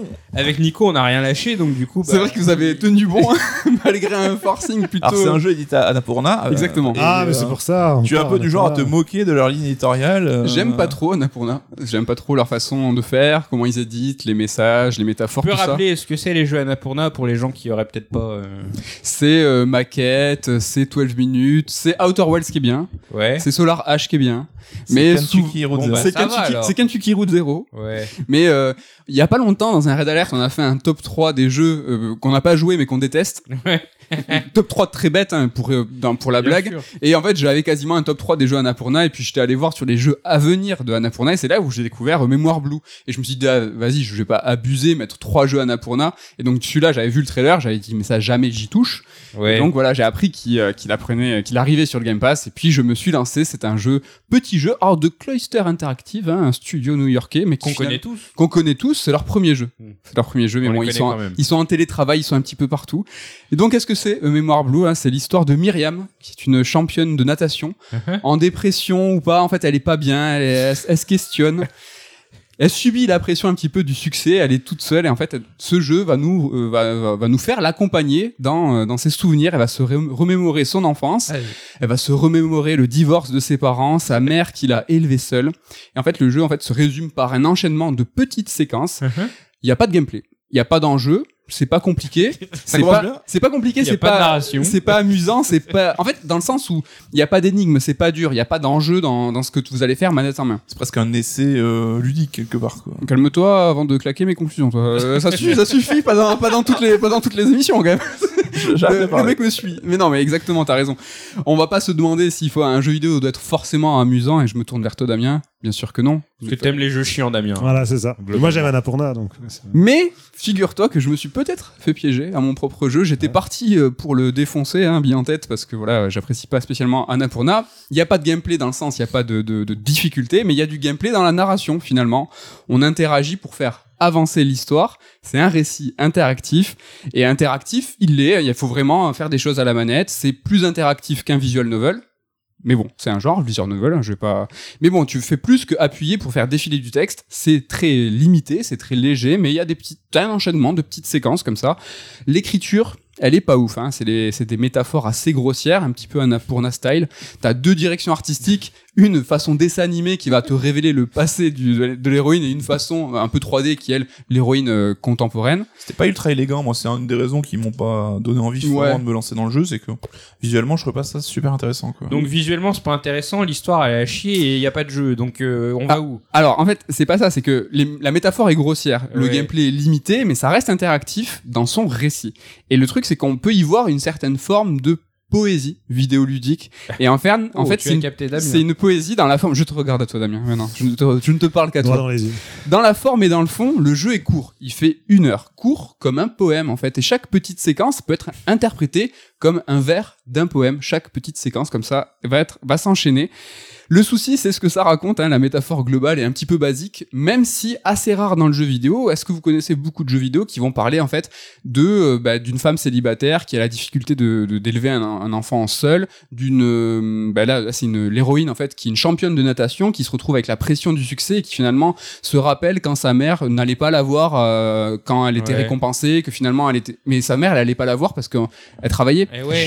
Elle, elle- elle était là, elle Ramener la charbonnait. bouffe. Ben oui, hein. d'ingrate. Donc finalement, c'est vrai que c'est assez grossier, mais c'est plutôt rare, donc je pense qu'il faut quand même le relever, c'est plutôt assez intéressant. Le problème, le truc, c'est que les métaphores les plus puissantes dans le jeu vidéo, c'est souvent quand celles qui sont appuyées par le gameplay. On se souvient de Bread, on se souvient de The Witness, qui se, je pense, sont les deux meilleurs exemples hein, de gameplay qui appuient un message très fort et très puissant Du même auteur. du même auteur. Eh, tu me vois arriver, toi. Et en fait, le, le jeu Mémoire Blue, il pourrait être assez touchant, je pense, pour certaines personnes qui ont la parentalité pas très loin. Et franchement, la fin est un petit peu touchante, même si très pathos, avec une petite guitare sèche. Mais bon, ça, le truc, ça, ça peut, ça peut être touchant. Moi, la fin, elle m'a pas fait pleurer, mais j'ai fait, ah, c'est un petit peu sympa, alors que je m'étais un peu fait chier pendant une heure. Mais ce qui m'embête, moi, c'est que le gameplay, il est à- aucunement signifiant, hein, il sert à rien, il souligne rien, il est là que pour faire avancer le récit de façon mécanique, et c'est ça qui est un petit peu problématique. Bon, il faut pas être trop dur, le jeu il coûte 7 euros, il est disponible dans le Game Pass, donc 7,99€. Ah, la Attention. vérité. euh, Attention. Désolé, 8, 8 euros. 8 euros. Franchement, il faut au moins relever, tu vois, le, le, le fait que ça n'existe pas trop. C'est un jeu étudiant Ouais. qui a trouvé un éditeur, qui a trouvé Annapurna. Je pense que ne serait-ce que ça, c'est une performance, tu vois, quand Ouais. t'es en école, tout ça. Les c'est une petite équipe qui a réussi à convaincre Annapurna, donc rien que pour ça, c'est plutôt pas mal, je trouve. C'est étonnant que des étudiants se penchent sur le justement la- un peu la crise de une- personne euh, d'âge mûr quelque part, tu vois, un peu comme dans Lake dont tu nous avais parlé. à Exactement, l'époque. exactement. Ah. Elle est un peu plus jeune que dans Like. Ouais. Et dans les remerciements, quand tu finis le jeu au bout de 56 minutes, que voit-on dans les remerciements spéciaux Quelqu'un qui est exécutif producteur, Jonathan Blow. Ah. Sam Barlow. Ah. Donc voilà, euh, tout à l'heure je parlais de Bread, The Witness, c'est deux écoles différentes, mais là Sam Barlow c'est Damien, quelqu'un qui te parle, hein, qui a fait des jeux euh, très, euh, comment on dit déjà, filmés là? FMV. FMV. Donc là, ça n'a rien à voir. Et là, en fait, il est même exécutif producteur. Alors voilà, on en parlait il y a pas longtemps. En Occident, ça veut dire quelque chose de très précis, alors qu'au Japon, le producteur, il est très euh, signifiant. Là, il est dans les remerciements spéciaux. Alors que l'exécutif producteur, normalement, il est quand même euh, Ouais. assez haut. Là, il est vraiment, faut le diguer, faut regarder les crédits. Tu fais ah ouais, Sam il a dû Barlow. donner son avis et des Mhm. conseils. euh, Il a répondu à un mail. Ouais, alors je sais pas trop en quoi il a appuyé. J'ai regardé euh, le Twitter merde. de Sam Barlow euh, ces dix derniers jours. Il a Ouais, pas parlé du jeu. pas parlé Non, il a D'accord. pas parlé du jeu, mais bon, voilà. Peut-être qu'il appuie la démarche, peut-être qu'il appuie le truc. Le truc, c'est que voilà, ce concept de poème vidéoludique, Sam Barlow, tient. on rappelle qu'il a déjà eu, enfin, il a été affilié avec euh, Annapurna, c'était eux qui avaient euh, édité euh, Telling Lies. Telling Lies, ouais. Donc euh, ouais, ouais, il y a peut-être quelque chose là-dessus. J'ai pas, euh, j'ai pas su, j'ai cherché, je sais pas en quoi c'était le, le référent dans les, les facs. Quand tu fais des projets un peu comme ça, t'as peut-être des référents extérieurs. Je sais bien comment on brode autour de ce qu'on ne sait pas. Non, en fait, sympa. Le truc, c'est que voilà, le, ça dure qu'une heure. Le principe de poème vidéoludique, au moins, ça se tient pendant une heure. C'est cette proposition. Et des poèmes vidéoludiques, moi, j'en connais pas beaucoup. Je me rappelle d'un jeu qui s'appelle le Ling- Linger in Shadow. C'était sur PS3. euh, un jeu du lancement qui était uniquement des matchs. Je sais pas si vous en souvenez. Ah, C'était de ouf. ce Ah, C'était voilà une expérience interactive hein, où euh, bah, il y a des choses qui se passaient devant tes yeux et en fait il fallait bouger les sticks, t'avais la 6 axis, fallait faire des trucs comme ça et en fait ça se déroulait devant toi, c'était un peu inspiré d'Ueda très vaguement.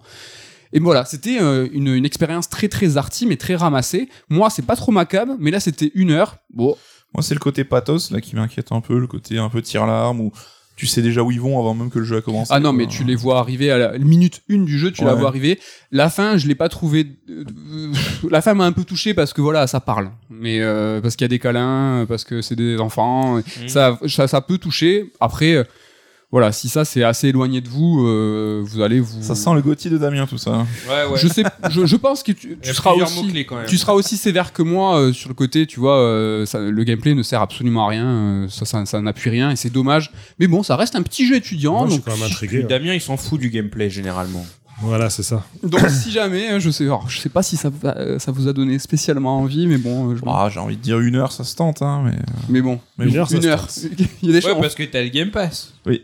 Pour les ça pas le Game. Pass, c'est 8 balles. Et ces petits étudiants qui ont trouvé, qui ont convaincu Annapurna quand même. Eh ben bravo. Bien joué. Félicitations. Mais Annapurna, juste pour revenir sur quand même quelques secondes, Oui. au-delà des jeux que tu as cités au début et dont euh, Outer Wilds, aussi auquel j'ai rajouté Telling Lies, Oui. Annapurna c'était aussi Gorogoa, c'était What Remains of Edith Finch, enfin ça a été des chefs-d'œuvre euh, incroyables. Oui. Après t'as le droit de pas les aimer. Voilà. on va finir sur cette petite pique gratuite. On a fait du jeu vidéo, on a fait des séries, on a fait du cinéma. C'est terminé pour le tour de Strike. C'est l'heure des vrais débats.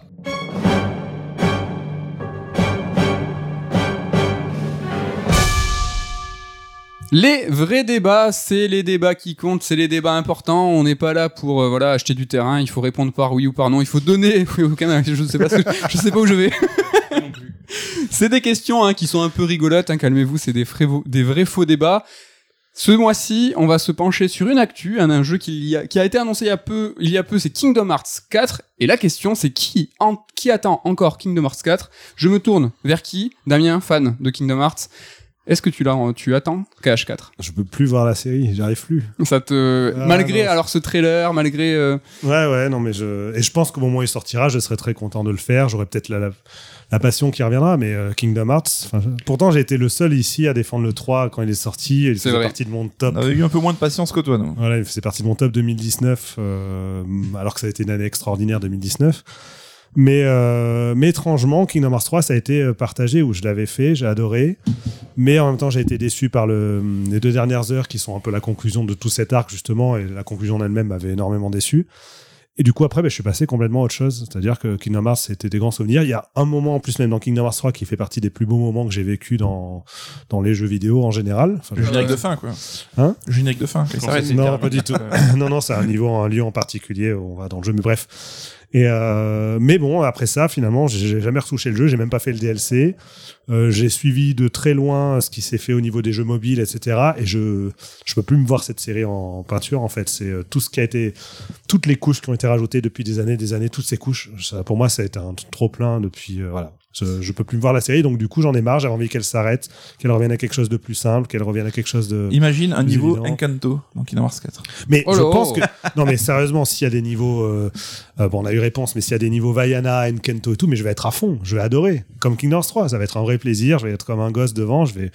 Il y a quand même, Et peut-être que la chance. passion va revenir, mais là, pour l'instant, j'ai vraiment plus envie de toucher à cette série. on va quand même se taper encore un monde Aladdin et Hercule, hein, même dans KH4. C'est quand même très Euh, probable. hein. Aladdin n'était pas dans le 3. Oh, belle mais. Hercule y était, effectivement. Après, Hercule y était, mais pour une fois, c'était un vrai niveau. Enfin, dans le 2, on avait vite fait les, les enfers et tout, mais ça restait à chaque fois le, le La Colisée, là. euh, insupportable. Euh, là, au moins, on avait un vrai niveau dans le 3 et qui était sympa et tout. Bon, j'avais bien aimé. Après, pour défendre un poil la série, ce que je me surprends moi-même, c'est que le 3, c'était une conclusion d'une d'une grande histoire et qui arrivait beaucoup trop tard. Et quand on lit nos bouquins FF et tout, on comprend qu'il y a des circonstances atténuantes. peut-être que tu fais, mon gars. Genre, Mais qu'est-ce que tu es en train de dire? Et là, le 4, c'est quand même le début d'un nouveau cycle. Donc ça peut être l'occasion, tu vois, de repartir à zéro. Mais non, parce que ce nouveau cycle est centré sur tout ce qui a été développé sur les trucs intermédiaires, sur les trucs mobiles, sur le maître Ouais, des maîtres et compagnie. les mecs en et vu que ça, on n'a rien suivi si on n'a pas joué aux jeux mobiles, etc., et que c'est jamais expliqué dans le 3, par exemple, euh, t'es complètement perdu. Ouais, mais ça, c'est un problème qu'il y a dans la licence depuis toujours, non? Oui, oui, mais ça s'est accentué. En fait, à chaque nouvelle couche rajoutée, ça s'accentue, ce problème. Ouais. Mais effectivement, avant, avant de faire Kingdom Hearts 3, par exemple, si t'avais fait que le 1 et le 2, tu comprends rien au 3. Ouais, ouais. Il fallait au moins avoir fait euh, le Burst by Sleep et le, et le Dream Drop Distance pour avoir un peu de, de base, quoi. Mais bon, voilà, c'est là, et justement, plus ça s'ajoute, plus ça s'accumule et plus tu comprends rien. Mais il y a eu beaucoup de jeux entre Kingdom Hearts 3 et le futur Kingdom Hearts 4. En fait, il y a eu tout le truc euh, des jeux mobiles, là, euh, Union Cross. euh, C'est un jeu service qui se rajoutait des chapitres au fur et à mesure. Qui Ouais. développait quelque chose qui est très important Ouais. pour ce qui va être euh, Oui, mais là, on en revient au problème habituel. C'est parce que certains ici considèrent que le jeu mobile, c'est du sous-jeu vidéo et qu'ils veulent pas s'y essayer. Oh, ça dénonce. non, mais sérieux, parce qu'après, au C'est final, ce le cas. est-ce que, est-ce que le jeu mobile, c'est, euh, c'est pas la même chose qu'un jeu sur 3DS ou GBA au final? Mais il était pas accessible chez nous, je crois, le jeu en plus. Après, c'est que c'est des jeux aussi. Alors, je sais, je suis pas certain pour le jeu mobile, je dis peut-être des bêtises, mais c'est des jeux où le gameplay lui-même est différent. Enfin, c'est-à-dire, par exemple, le Kingdom Hearts Burst by Sleep Ouais. et le Kingdom Hearts Dream Drop Distance, ils s'appellent pas Kingdom Hearts 3 ou 4, mais ils ont une structure, un style de gameplay et tout qui est finalement très très proche. Ça pourrait être un, ce serait un épisode sorti sur console de salon, on n'aurait pas vu la Ok. Ouais, différence. c'est ça, c'est que le, le mobile n'est pas forcément une sous-plateforme, c'est Kingdom Hearts a pour défaut d'éclater sa narration Ouais. dans absolument toutes les consoles possibles. Ah oui, bien sûr. et ça, c'est mais- le mobile, c'est juste euh, un peu plus relou, quoi. C'est euh, il est encore plus éclaté dans un jeu qui est chapitré. Ouais. C'était vraiment. Mais je sais même pas si ça a été tout traduit en France et tout. J'ai un Je, gros sais doute pas. je crois hein. que c'était dispo, je suis pas sûr, mais peut-être pas. Peut-être que vous avez raison. Dans le dernier trailer, décryptage, euh, il y a eu euh, des rumeurs comme quoi on verrait euh, un bout de Star Wars. Est-ce que ça vous intrigue? Est-ce que ça vous branche? Nico, fan de, de MCU Ouais, mais justement, l'approche très, enfin, plus réaliste, en tout cas, de Kingdom Hearts 4, qui est dans une sorte d'ersatz de monde réel, pourrait, à mon sens, permettre à Nomura de faire intervenir les films Marvel, les films Star Wars dedans, ce qui pourrait m'intéresser. Après, comme on dit, c'est peut-être juste un niveau qui est comme ça, et qu'on retournera à voir euh, Disney, de Donald et Goofy. La présence de monde Marvel et euh, Star Wars n'est pas serait logique en fait. Ça- Ouais, ça c'est surprendrait pas. Star, moi, ça- Wars, Star Wars, en plus c'était déjà référencé plusieurs fois dans Kingdom Hearts. Enfin le combat final du 2, on affronte un type avec deux sables laser rouges. Enfin bon, il y avait. Puis t'avais eu des trucs genre, t'as pas Tron dans un Kingdom Hearts? Il y a Tron, si si. C'est dispo. Non, moi, le truc qui me déçoit, et depuis KH2, donc ça date, c'est que, en fait, le principe de Kingdom Hearts, à la base, c'est l'union de Square Enix, donc de Final Fantasy et Disney. Donc, t'avais euh, Squall, t'avais Cloud, tout ça qui se retrouvait à côté de Mickey Ouais. et tout. Et moi, je fantasmais dès KH2, bah, de visiter euh, les mondes des Final Fantasy. Ouais.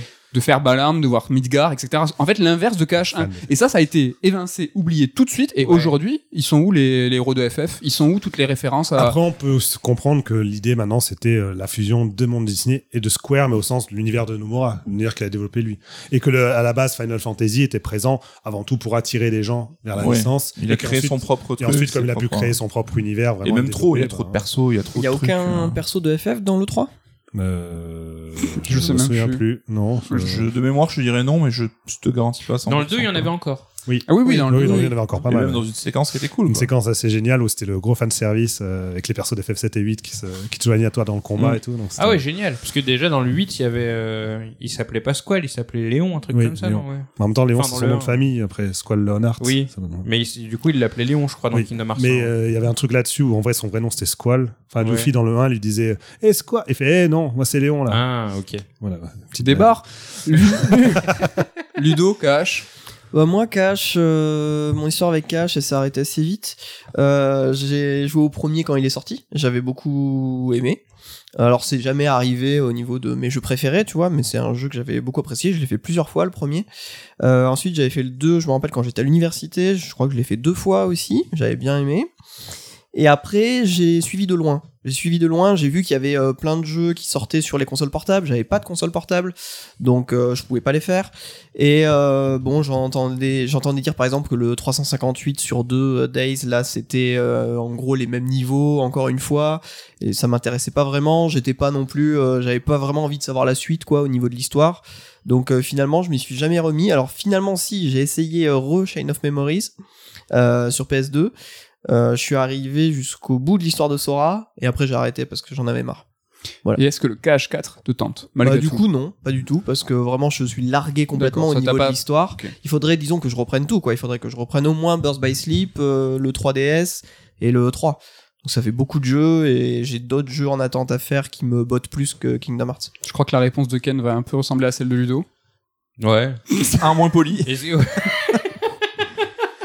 Est-ce qu'il y a besoin que je développe? Non, mais euh, enfin, plutôt que de parler de mon aversion pour le seul Kingdom Hearts que j'ai fait, euh, je dirais plutôt que, enfin, il y a très peu de licences qui euh, se permettent de proposer un scénario sur le très long cours, avec en plus des plateformes éclatées. Et à un moment, enfin, déjà que les gens qui jouent à Kingdom Hearts, comme vous, vous avez du mal à raccrocher les wagons, alors quelqu'un qui euh, essaye de choper le train en marche en n'ayant pas fait grand chose, c'est foutu. Donc, euh, au-delà de mon appréciation personnelle, euh, Après, ils ont fait les choses licence, bien euh, euh, avec les compilations quand même. Hein, Hearts Oui, 1.5 mais bon, plus enfin, 2.5. Il facilite HD. la tâche. ouais, les compilations sont là, elles sont, elles étaient même sur le Game Pass à une époque, mais là tu, tu demandes de taper, euh, enfin, 5 Ah oui, 6 jeux oui, quand même. et euh, Surtout des jeux souvent assez proches, enfin c'est similaire. Et puis- Attends, même le nom des compilations, ils étaient compliqués. Ouais, ils ont même Oui, oui. 2.8 moins. Enfin, c'était. Oui, mais au moins, voilà, si tu voulais avoir tout ce qu'il fallait faire, et enfin, c'était bien fait. Oui. Euh, Ils ont fait les, Oui. que les cutscenes, par exemple, de 358. Enfin, il y avait vraiment des trucs où ça a été pensé. Bon, voilà. Après, il faut se les taper. hein. J'avais essayé de regarder juste les cutscenes de 358. C'était euh, d'une lenteur et d'une euh, mollesse. Hein, Est-ce que le plus simple, c'est pas d'acheter des livres, hein, sœurs d'édition sur le sujet Je crois. Bien oui. fait, bien écrit, ouais. qui compile tout, qui me, qui explique tout, qui analyse tout. C'est clair. En tout cas, la question qui attend encore Kingdom Hearts, je crois que chez nous, on est plus ou moins à zéro.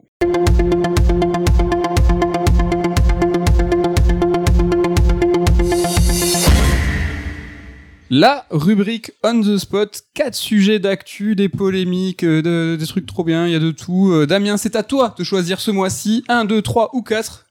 Quel est ton Hmm. choix? Deux. Ah non, le 1, allez. Euh, c'est très gentil. Allez, on vous avoue, hein, j'ai demandé à Damien qui choisit. C'est une vraie dictature. Mais non, euh, là, on va aller vite. Il y a un sujet qui est important. 2022 semblait être une année historique, une année incroyable. On a vécu des premiers mois complètement fous avec un jeu hein, qui a un peu pris la lumière. On va peut-être en parler. Un début d'année incroyable, mais une fin d'année qui semble pas ouf, des reports, et finalement, quand on regarde Noël, on se dit, ah, qu'est-ce qui va sortir? Ma question est simple sur The Spot. 2022, meilleure année ou pas, la fin de l'année, ça pue. Qu'est-ce que vous en pensez? Damien, je me tourne vers toi. 2022, t'en penses quoi? Bah, pour cet instant, j'ai pas joué à grand chose, effectivement, puisque Elden Ring m'a déjà pris plus d'un mois et demi. Mais euh, chef-d'œuvre absolu, donc rien que pour ça, je suis content de cette année 2022. Euh, Il y a plein d'autres jeux là dont je vais me- sur lesquels je vais me lancer, Triangle Strategy, etc. Je sais a la suite aussi du, euh, du jeu qu'avait fait le créateur de 999, euh, encore un visual novel qui va sortir cette année, donc ça m'intéresse. En septembre, il y a le jeu que j'attends le plus cette année qui va sortir, Xenoblade 3. Il y a Donc moi, Sam je Barlow suis... aussi, je euh, crois, non, en 2000. il y a le nouveau Sam Barlow, je suis très très chaud. Donc non, moi, je... il y a des, des choses qui m'intéressent cette année, vraiment.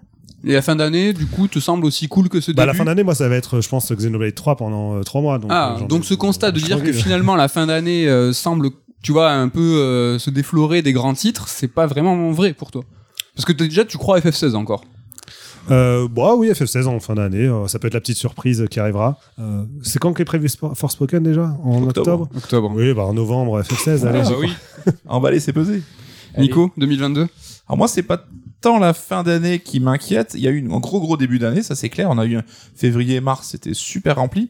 Mais c'est plus cette espèce de creux qui a l'air de commencer maintenant jusqu'en septembre à peu près. Ah oui, euh, beau creux. Donc euh, ouais, on a là pour les cinq pro- prochains mois, en gros, on a zéro visibilité. Alors je j'ai aucun doute qu'il y ait des gros titres qui vont se caler sur la fin d'année, mais là je a un petit creux. Bon, c'est cool parce que ça nous permettra justement de se mettre à jour des bou- des, des Exactement. Des, des Déjà, livres. je, des livres, je, je suis euh, traumatisé. Euh, des jeux qu'on n'a pas fait, donc c'est cool. Mais euh, effectivement, là, il y a plus grand chose que j'attends euh, pour l'instant, quoi. Toi, tu crois pas en, en FF16 Si, Si, j'ai envie d'y croire. T'as envie d'y croire. Ludo, t'es déjà à deux jeux sur tes trois de l'année. euh, T'as déjà cramé euh, quasiment trois quarts de tes cartouches. Ben moi, avant de, de commencer l'année, il y avait qu'un jeu que j'avais vraiment, que j'attendais vraiment en fait, c'était Elden Ring. Euh, du coup, là, Triangle Strategy, c'est finalement une bonne surprise. Ah. Parce que j'avais prévu de le faire parce que ça m'intéressait, tu vois, un JRPG tactique, c'est assez rare. Donc euh, il était plutôt joli, je me disais ouais, c'était cool. Mais finalement, ça a été une bonne surprise pour moi, je m'attendais pas à aimer autant. Tu vois, là, je l'ai fini et j'ai déjà envie de le refaire. Hmm. Euh, mais surtout, euh, il y a eu l'annonce de Soul Hackers 2. euh, Il y a pas si longtemps, il y a un mois, je pense. Euh, et ça, je m'y attendais vraiment pas. C'est, je veux dire, Soul Hackers. Donc, pour ceux qui savent pas, hein, c'est un JRPG d'Atlus qui est sorti en 97, donc il y a 25 ans. Et ils nous sortent la suite euh, là, maintenant, cette année, au mois d'août. Alors ça, c'est vraiment quelque chose auquel je m'attendais pas. Pour l'instant, tout ce qu'on a vu de ça m'intrigue énormément, et c'est le jeu que j'attends le plus. Euh, donc pour l'instant, 2022, pour moi, il s'annonce meilleur que ce que j'imaginais, finalement. Tu vois? Parce que, euh, voilà, je m'attendais pas à Triangle Stratégie, et je m'attendais pas à ce qu'un nouveau JRPG d'Atlus sorte euh, cette année Plutôt enthousiaste sur la fin d'année. plutôt finalement. enthousiaste et après enfin en tout cas pour ce jeu et après je me j'attends aussi euh, enfin je vais quand même jouer au Midnight Suns là le Marvel's Midnight Suns parce que alors, certes il est moche et en général euh, j'aime pas trop Marvel C'est un studio mais c'est développé par l'équipe de XCOM de Firaxis et vu que j'adore XCOM j'ai envie de, de voir ce que ça donne Hmm, donc une fin d'année plutôt cool pour toi. Ouais. Ken, toi, t'as as poncé un jeu en début d'année, t'as poncé un second et puis t'as arrêté. Ouais, Sifu Elden Ring. ouais. Non, mais ça va, moi. Tranquille. Et t'en penses quoi de cette année? Ce début d'année était euh, dense ou pas spécialement? Et est-ce que t'attends du, du neuf pour la fin d'année? Moi, je suis à la masse. Ou t'es hors actu, toi? Ouais, moi, je suis toujours hors actu. Je sais, j'ai mon planning de l'année. Déjà, j'ai un Yakuza qui me prend Voilà. trois mois au printemps. Donc, du coup, à partir de là, après, enfin, s'il y a des jeux qui sortent pendant, ça me concerne pas trop. Mais euh, non, ça va. Enfin, moi, là, j'ai fait Sifu, je l'ai éclaté. Bon, faut bien avouer que je l'ai un peu oublié, le jeu. Genre, euh, ça a duré une semaine, c'était génial, et puis salut. Euh, Elden Ring, lui, par contre, il a trop duré. C'est que je- j'en peux plus. Donc, je le garde un peu en tâche de fond. Après, non, il y a quand même des trucs. Genre là, euh, enfin, moi, c'est des DLC que j'attends déjà. Qu'est-ce qu'est-ce que t'attends? Bah déjà, j'attends le DLC de Cuphead qui sort en juin. Euh, j'attends le DLC de Monster Hunter qui sort en juin. Donc en fait, Du ça, la- voilà, l'avantage c'est que ça, c'est des jeux, je sais que je les kiffe. Donc du coup, les Ah. DLC, peu de chances que je les déteste. Tu vois. Ça va, c'est c'est de l'acquis. Euh, après, c'est plein de plein de petits jeux, euh, genre sur Switch, trucs comme ça, des fois qui sortent vite fait. Tu vois, faut que je trouve le temps de les faire. Euh, je, sais que j'en ai oublié parce qu'il y en a deux trois que j'avais dans le viseur. Il y en a un qui s'appelle Grapple Duck, je t'en avais parlé. Ouais, là, carrément. vois, Ça, faut que je le fasse. Là, il y a Gotha Protectors, euh, le jeu de Ancient, le studio de Koshiro, qui est sorti hier sur Switch. Pareil, ça aussi, je vais me le faire. Il y a un jeu qu'on attend beaucoup aussi, De quoi qui commence par un K. ah oui, bien sûr, j'allais y venir. Oui, en Ah. juin, euh, Clonoa, voilà, Clonoa 1 et 2 compilation. Alors ça, c'est un peu le, le pinacle de mon année 2022. Hein. Ça va être cool. Donc euh, ouais, non, ça va être vla cool. Je suis super content. Donc euh, bon, pff, je, je m'y retrouve en fait. Bah, tu attends, il y a un autre jeu que tu attends énormément quand même. Euh, attends, j'ai pas fini. Ah. tu vois, j'en ai son, plein. tu ménages son suspense. Tu vois, j'ai plein de jeux en 2022. J'ai euh, Bayonetta 3 parce que alors là, je Ah rentre dans la Ah je rentre dans la catégorie j'attends mais je suis sceptique, tu vois, c'est que bon, je suis fan, Bayonetta, c'est un peu le jeu de ma life. Le 3, euh, de ce que j'en ai vu, je suis pas chaud, mais bien entendu, je vais l'acheter Day One et je vais le saigner comme un gros porc pendant euh, Hmm. X semaines à la sortie. Euh, il en va de même pour Sonic Frontier, sous là pareil, je suis chaud. Enfin, non, je Si. suis sceptique. il faut, il faut être chaud. Voilà, je suis sceptique, euh, mais je l'achèterai Day One et je vais le saigner directement aussi. T'es curieux au moins. Voilà, Ouais. exactement. Donc ces deux-là euh, sont à peu près dans la même catégorie. Qu'est-ce que j'oublie? Là, Splatoon, j'ai envie de jeter un coup d'œil. Ouais, finalement? Bah, je, je suis archi fan de la DA de Splatoon. Ouais. J'ai joué un petit. Alors, j'ai beaucoup joué au premier, j'ai un petit peu joué au deux. Et là, il y a l'air d'avoir un petit peu plus de solo, donc peut-être que bah vas-y, Mais pourquoi pas. enfin, il faut un solo là. Moi Ouais, j'ai bah envie ouais, de. clairement. Moi je suis pas multi et puis la DA j'adore euh, la, la bande son mais tellement bien Mmh, des Splatoon c'est incroyable. J'ai tellement envie de m'y mettre mais bon c'est que y a pas de ouais, solo quoi. s'il y a pas de solo, enfin si t'es pas jeu multi, c'est un peu compliqué. euh, puis c'est vrai qu'en fait le niveau est assez haut. Les enfants sont tenaces. hein, c'est comme sur Fortnite, à un moment tu peux plus y aller. Ah, Là c'est pareil, Splatoon, euh, Splatoon 2, j'y ai joué un petit peu et très vite c'était euh, trop pour moi. En fait, il fallait que j'investisse ma vie dedans pour que ça devienne amusant. Donc j'ai arrêté. Et puis, par contre, la fin de l'année, c'est le désert. Là, je suis d'accord avec toi, même Ouais. si euh, Sonic Frontiers et Bayonetta ont pas de date, donc peut-être qu'ils sortiront en fin d'année. Euh, la fin d'année, euh, là, j'ai pas de jeu en particulier. Après, j'ai l'impression que maintenant, la communication, euh, c'est plus de la communication au court terme. Mhm. Donc, je m'attends à ce que la fin d'année se remplisse d'un coup à partir du Summer Ga- Game Fest. Bah, vivement le Summer Game Voilà, Fest donc l'événement que là, cet on n'a pas, euh, on n'a pas trop de vision. ouais. Ok. Bon bah du coup est-ce que vous êtes d'accord pour dire que la fin d'année on est encore un petit peu dans l'expectative? On sait pas trop Le quoi. flou. Le flou euh, gaussien. Euh, voilà pour cette année 2022 le on the spot qui a été choisi. Est-ce que vous êtes d'accord pour faire un petit euh, voilà, petit tour de table à chaque fois sur les autres on the spot? Non. Le nu. Quel du, taquin. du coup t'as dit non. Carte noire ou carte blanche? Voilà. bon, allez, on fait rapidement le 2, c'était est-ce que vous avez envie de jouer à la Playdate? Qu'est-ce que c'est la coucou? Je me tourne Nico, je me tourne vers toi la Playdate, qu'est-ce que c'est? Est-ce que tu as envie d'y jouer? C'est la console des hipsters, donc une petite machine jaune trop mignonne avec une manivelle et qui va sortir des jeux faits par des créateurs indés. Des gros un noms. système euh, comme un abonnement en fait où tu as droit à une des saisons de jeux Ouais. en fait qui te seront livrés un par semaine je crois. hein. Et euh, Ah, donc elle se connecte à Internet ouais, Ouais, ouais, en ouais. fait tu reçois ton jeu, genre t'as une saison qui est étalée, je sais pas sur 8 semaines, j'ai n'importe quoi, je crois qu'il y a une vingtaine de jeux par saison. Et euh, il y a des créateurs assez euh, connus hein, qui s'y sont mis hein, Lucas Pop. Lucas Pop, par exemple. Mais je suis plutôt intrigué. Donc, Ouais. euh, par contre, là, pour la commander, je crois que c'est pas avant 2023 pour Est-ce que tu veux un Ouais, petit super. topo de la Playdate? C'est une console qui coûte 179 dollars et si vous la précommandez aujourd'hui, elle n'arrivera qu'en 2023. Ça sera 25 euh, dollars de frais de port hein, si vous vivez en France. Donc et il y a de- quand même de- trop- 200 balles, quoi, en gros. Et encore 35 boules de taxes, donc avec Allez. un total à 220 euros pour une petite console portable. On parlait tout à l'heure d'un peu de- d'expérience interactive, je pense qu'on est là-dessus, euh, c'est expérimental. hein. Faut être curieux, faut, faut tester les choses. À 220 balles. 200. Ouais, voilà, faut avoir les moyens aussi. Vous avez regardé un petit peu Mais ce que c'était technologiquement, ça a l'air d'être des jeux, euh, on dirait le, le Snake sur euh, téléphone 30 Oh, le 30 dédain. quoi. Oh, le. Il y a un petit côté rétro, mais Ouais, l'écran a l'air vraiment stylé, blanc, mais c'est très joli. hein. ouais. Franchement, euh, l'animation et tout, ça a l'air. La console en elle-même, le, en fait, toute la direction artistique, le packaging et tout, c'est c'est sympa. Alors, je sais pas si ça vaut 220 balles euh, niveau, euh, tu vois, pour l'investissement. T'as regardé la vidéo Même la, ouais, même la prise en main de la console, moi, ça me fait En peur. fait, il y a vraiment une petite manivelle sur le côté. L'ensemble fait, du gameplay va tourner autour de la manivelle. Hein, mais désolé. Oh, c'est beau. Mais ouais, je peux faire exprès. Mais donc, ça vous branche pas plus que ça à la Playdate? Moi, pas du tout. Ah, donc ça sert pas juste à recharger? Ah non, mais ça recharge pas. c'est Ah, une mais- console électrique. Une c'est pas pour charger la Ah, mais console. moi je croyais que tout le délire de la truc c'est genre console écologique, ça use pas d'énergie, tu tournes ta manivelle pour avoir de l'énergie. Tu t'es inventé. Meilleure une idée. bah, Coupe, on enregistre euh, brevet.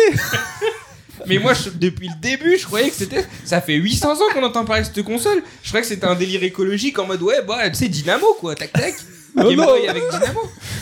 mais c'est une bête c'est euh, une formidable idée. En tout cas, si la feature n'existe pas, enfin, faudrait que- peut-être que ça sera implémenté, peut-être que t'as raison, mais j'ai pas l'impression que ça soit ça. J'ai pas Après, dans la l'impression- vidéo de présentation, ils utilisent ça comme un truc de gameplay. Oui, oui, c'est Ouais, un- donc c'est un pour jouer à des bouton- jeux de pêche quoi. Ouais, ou par exemple, je sais pas, t'as un, ça t'as garage, En fait, tu avances, tu te manivelles vers l'avant. Enfin, ça, le personnage avance, tu mets vers l'arrière. t'as plein de le personnage en fonctionnalités. Ouais, bah euh, non seulement c'est nul, mais en plus c'est pas écologique. Voilà, c'est pas écolo et en plus c'est cher. Après, je sais pas quand c'est cette euh, émission sera diffusée, mais euh, à l'heure où on parle, lundi prochain, il y a un embargo qui tombe, on va en savoir plus, a priori, sur les jeux et tout. Ah. Bah, minimum, ça sera mercredi, donc euh, les gens en sauront plus que nous. Et donc du coup, Voilà. quand la saison est terminée, t'as encore accès à tes jeux ou pas? Ça, je sais pas trop. Ouais, ouais. Je crois que oui, quand même. C'est pas pour ce que ça va peser les Là, expériences. faut voir la, ouais, la taille du disque dur. Enfin, de... Mais en fait, C'est un l'idée, SSD qui est dedans, 250 gigas. En fait, plus tu fais une manivelle comme ça, ça, ça grandit la taille du disque dur. les créateurs disaient que le concept c'était une petite console à laquelle tu vas jouer sur une expérience et puis tu vas la laisser. En fait, elle a une batterie normalement qui est censée vraiment tenir des semaines et des semaines. Donc un petit peu écolo finalement. Et en fait, tu vas l'oublier sur ta table de chevet, sur ton bureau et un jour elle va alors je sais pas si elle sonne mais en tout cas elle va s'illuminer pour te dire il y a une mise à jour, il y a un créateur qui te propose une nouvelle expérience et tu vas y repenser, tu vas faire ah, mais oui, j'ai une playdate et là tu vas te replonger dans une nouvelle expérience. C'est ça ce qu'ils ont voulu montrer, dire que tout le monde a l'air tout le monde se je l'ai Ouais, je pense que moi je m'arrêterai à la- à l'étape, je vais l'oublier. J'irai Bon. pas plus loin. Oui, tu vois le Pas truc s'allumer, tu fais Ah oui, j'ai oublié de l'éteindre. J'ai putain, c'est vrai, j'ai claqué 200 balles. pas très très chaud. Est-ce que vous serez plus chaud sur le prochain The Spot? C'est le numéro 3. Est-ce que vous êtes motivé sur le PlayStation VR 2 Grave. Ah, Oui, je carrément commence par ah deux deux chauds. Alors, je suis un enthousiaste de la VR, mais paradoxalement, j'y joue pas beaucoup parce que je suis limité au casque de Sony et qui avait plein de Mec a enchaîné quoi. plein d'embrouilles quoi. Laissez-moi jouer. Ah, mais c'était contraignant de ouf, c'était moche, ça, tenait chaud, les jeux la- étaient pas exceptionnels. C'était la mission. Donc voilà, je suis plus, euh, tu vois, pour la, la, la promesse en fait VR. Et là, le casque déjà, je le trouve stylé et en plus, ça a l'air d'être une évolution du premier, donc c'est cool. Et euh, d'après les premiers échos, ça a l'air euh, plutôt efficace technologiquement. Les manettes et tout, ça nous changera des putains de PlayStation Move qui avaient 10 000 ans. Hein. Ouais, il Donc, semblerait euh, que ça soit pas pour cette année. hein. Bah c'est pas grave, hein, ça c'est pas de souci, ce sera 2023. Mais euh, je suis très enthousiaste. Damien. Tout d'accord avec euh, Nico, même principe, c'est l'idée elle-même m'intéresse beaucoup. La technologie euh, m'avait impressionné sur la première version, mais euh, il y avait quand même plein de choses euh, bon, qui freinaient un peu le- l'enthousiasme. Euh, donc là, j'ai j'ai très hâte de voir euh, ce que ça va donner avec cette deuxième version. Pour le coup, des, voilà, les promesses qui avaient été annoncées la première fois pourraient être cette fois tenues euh, vraiment et, euh, et qui est euh, surtout voilà, un boulevard pour les créateurs pour faire vraiment bah, plus de jeux intéressants parce que j'ai l'impression que finalement, il y a eu quoi, trois jeux VR qui ont vraiment déchaîné les foules. Ouais, ouais. Déraciné. Hein Déraciné. Déraciné. Moi, ouais, ouais, pour faire de non, moi c'est. Ouais. Ouais ouais moi ça, c'est. euh, Et puis même au-delà de la PlayStation VR, enfin sur la VR en général, par exemple un jeu comme Half-Life Alyx qui a l'air d'avoir été absolument, enfin considéré comme absolument génial, mais auquel personne n'a vraiment joué quoi. Donc C'est euh, clair. ça peut être l'occasion voilà de. Ken ça. Ludo des VR enthousiastes. Euh, moi déjà je suis team vomito donc à partir de là Ah. ça commence mal. Donc on est deux. Ouais voilà. Mais après euh, pff, je sais pas, je sais pas. Vraiment je, je- mi figue mi raisin, tu vois ce que je veux dire Alors que- je pense là qu'avec la techno avançant, tout ce qui est cinétose Mm. euh, devrait être un peu minoré. Oui. Donc euh, pourquoi pas. euh, je sais pas si t'avais testé tu sais, la VR sur Switch qui est le niveau le plus élevé euh, Je crois que d'acceptation. j'ai- J'ai testé chez toi je crois. Ouais, c'est dur hein. ça, c'est- Ouais, c'est- Ouais, c'était du carton. quoi. J'ai testé le PSVR aussi, euh, bon pas sur des expériences incroyables, c'était sur le truc qui était fourni avec le, le- comment ça s'appelait, euh, c'est VR. euh, Quand tu machin, vas sous l'eau. là. Worlds, non VR Worlds, ouais c'est ça exactement. Avec le requin et tout? Ouais ouais voilà quoi. Bon Oh, ça- c'était rigolo ça. Ça, je l'avais testé sur une PS4 Fat, ça pixelisait de ouf, comme tu disais Nico, c'est t'avais chaud, t'avais tellement de câbles, t'avais l'impression que t'étais dans Ghost in the Shell, enfin c'était pas super euh, super euh, super fou. Après non, euh, j'ai jamais essayé Res Infinite par exemple en VR et je kifferais voir Grave. la gueule que ça. J'ai pas essayé, que- moi j'ai fait Tetris. Ah j'aimerais Ouais, bien faire, Tetris j'adorerais Effect. faire le Tetris Effect. Effect. ouais, Tetris Il est incroyable Ouais, celui-là. Là, je pense que, tu vois, des créateurs comme Mizoguchi, je pense qu'ils peuvent Ah faire ouais, de grandes choses avec la VR. Euh, ouais, donc c'est pour ça que je suis mi-figue, mi-raisin. C'est que je pense que, enfin, ça fait un peu chier euh, 400 euros l'appareil à raclette, mais en même temps, tu peux passer un bon moment de temps en temps, quoi. Si c'est plus simple à l'installation, je pense que c'est vraiment ce qui va changer les choses. quoi. Voilà, l'objectif c'est un câble, tu le branches en façade de ta PS5 et basta quoi. C'est ce qu'on veut Ludo, un mot. Bah moi de base ça m'intéresse pas des masses, comme la 3D. Euh, mais je T'aimes pas le je jeu en l'ai- 3D? Je l'ai non, je m'en fous des jeux en 3D. euh, mais en fait ça me Non, fait. je rigole, les gens. En En, 3D. en plus, ça me fait genre la 3DS par exemple, quand j'activais la 3D, ça me faisait trop mal aux yeux, mais direct quoi. Donc je l'ai toujours désactivé. Euh, le PSVR, je l'ai testé chez un pote sur Sumper. Je crois que Ah Damien, ouais, t'avais voilà. Tu commences aussi. Les testé, ouais, Ouais, ouais, t'aviez testé Sumper. Bon, Sumper, c'est un jeu que j'adore. Ah oui, c'est trop Et, bien. mais- euh, mais, trouvé ça mais ouf. là, pareil, euh, avec le casque, alors c'était super impressionnant, mais euh, bon, au bout de deux minutes, j'en pouvais plus, quoi. J'avais mal à la euh. tête et tout, euh, donc euh, stop, quoi. Donc non, moi, c'est vraiment pas euh, un truc qui me, qui me botte, quoi. Ok, la VR un peu plus de gens chauds, euh, plus que la Playdate en tout cas. Et le dernier on the spot, c'était sur sur la Switch Pro. Euh, Est-ce que la Switch Pro est nécessaire? Est-ce que vous pensez qu'elle va sortir l'année prochaine? On a fait un petit petit topo sur 2022. Là, on est plutôt sur 2023. Est-ce que vous y croyez Une synchronisée avec un Breath of the Wild 2, Damien? Qu'est-ce que t'en penses? Est-ce qu'elle est nécessaire? J'ai l'impression que la Switch. Alors, est-ce qu'elle est nécessaire pour Je pense que oui. Euh, dans la mesure où ça permettra enfin d'avoir les jeux qui tournent euh, de manière clean, euh, quel que soit voilà le, le format portable, format télé, euh, pas de ralentissement, enfin voilà un truc euh, un truc propre quoi, parce que c'est vrai que bon, euh, moi je m'en fous de ça, mais c'est vrai que les chutes de framerate ça gêne pas mal de gens, ce genre de truc. Donc on arrête de critiquer Nintendo au moins pour ça, Ouais. que leurs jeux, peu importe si technologiquement c'est des jeux euh, entre guillemets avec une console qui a une- la puissance d'une PS3, mais qu'au moins le rendu soit clean tout le long et euh, voilà, on est en, en, dans ce sentier-là. Donc là-dessus, franchement, s'ils font une Switch Pro, bah super, top. Mhm.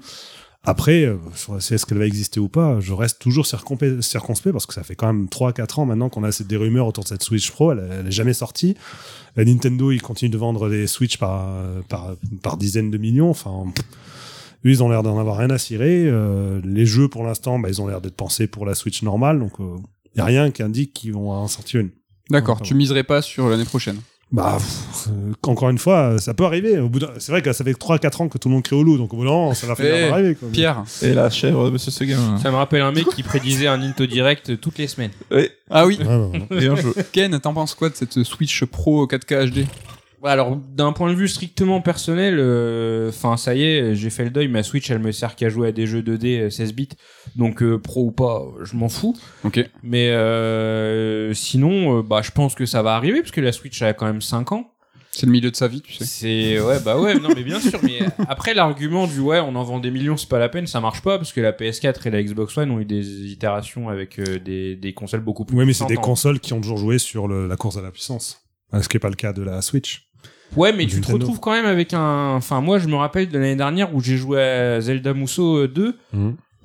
Euh, C'était dur. Hein. Ah mais à ce moment-là, on- c'est un moment. On, où je on me est d'accord que ça serait nécessaire pour un peu avoir ces chutes de framerate. Après, quel que soit le constructeur, que ce soit Sony, Microsoft avec les versions Pro ou la Switch ou. Nintendo avec la Switch Pro, c'est anticiper la stagnation. Là, la Switch, elle se vend tout le temps avec une courbe de croissance Ouais, ouais. qui est indécente, mais la stagnation, elle arrivera. Et donc peut-être que cette Pro-là va justement l'anticiper pour faire repartir le truc. Après, il, il lutte bien contre la stagnation. On est déjà à la troisième version de la Switch, faut pas l'oublier. La Ça, quatrième même. mais euh, exactement. Mais ils ont toujours ce petit déclic derrière. euh. C'est qu'on a eu deux versions de, de Switch de base. Il y en a une qui avait une meilleure batterie, je sais pas si vous vous rappelez.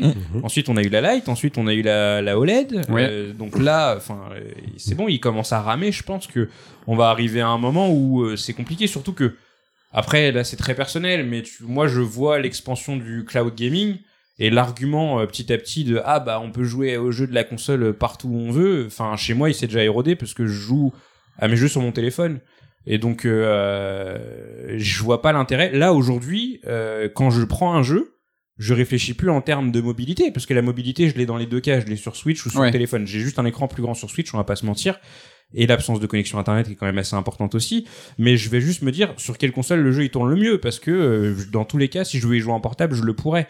Donc moi déjà, j'ai perdu cet argument. Je pense que le cloud gaming, c'est quand même un truc qui est assez important dans le futur du jeu vidéo. Donc euh, s'ils veulent tenir face, ne serait-ce qu'à ça, je pense que c'est un argument euh, qui pourrait euh, pencher, faire pencher la balance dans le bon sens, quoi. Et donc semaine euh, semaine prochaine, l'année prochaine ou pas, d'après toi? Tu Ah, te moi, mouilles la, la OLED, c'était fin 2021, je dirais fin 2023, moi. Oh. Ouais.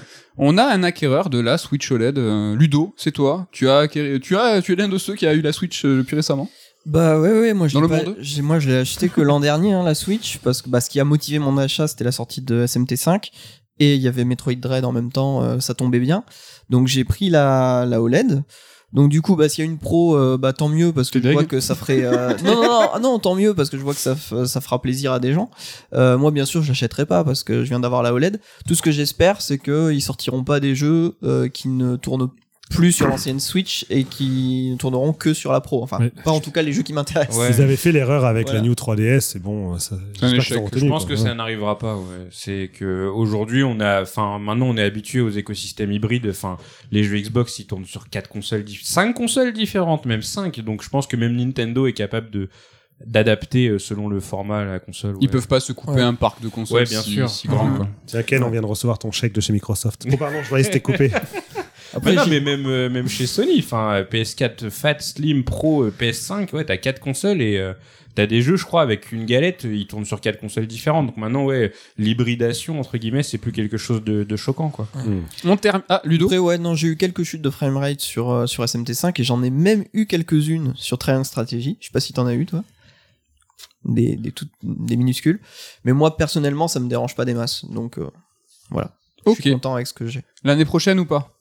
Pour la nouvelle console de. Euh, j'en sais rien. Moi, je suis pas du tout les Nintendo. Comment est-ce mais- qu'ils, comment est-ce qu'ils- Non, non, mais je veux dire, je, j'ai aucune idée parce que je suis pas du tout euh, Nintendo. Leur, comment est-ce qu'ils sortent leur mise à jour de console.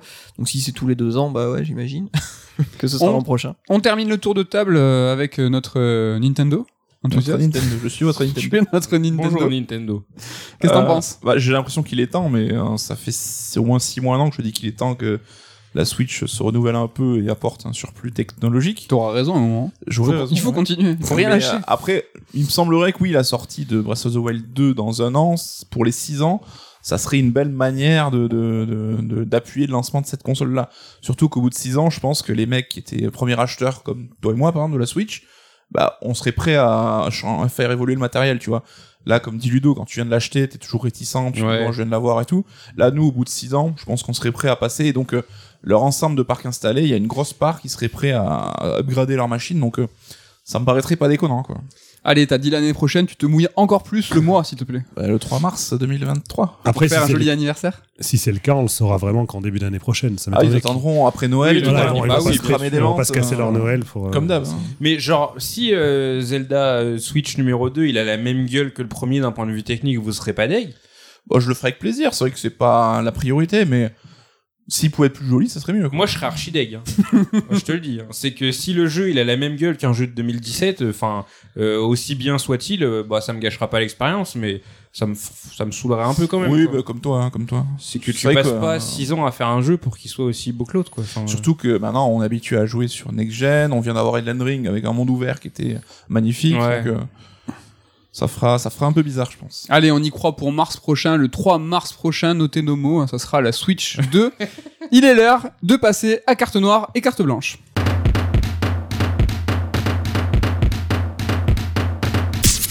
Carte noire et carte blanche, c'est la rubrique reco hein, de Sœur d'édition, on va arrêter de se mentir. hein. Euh, Normalement, il y a une petite singularité, normalement, on est obligé de le faire. hein. Carte noire, il faut pas le faire, carte blanche, on est obligé.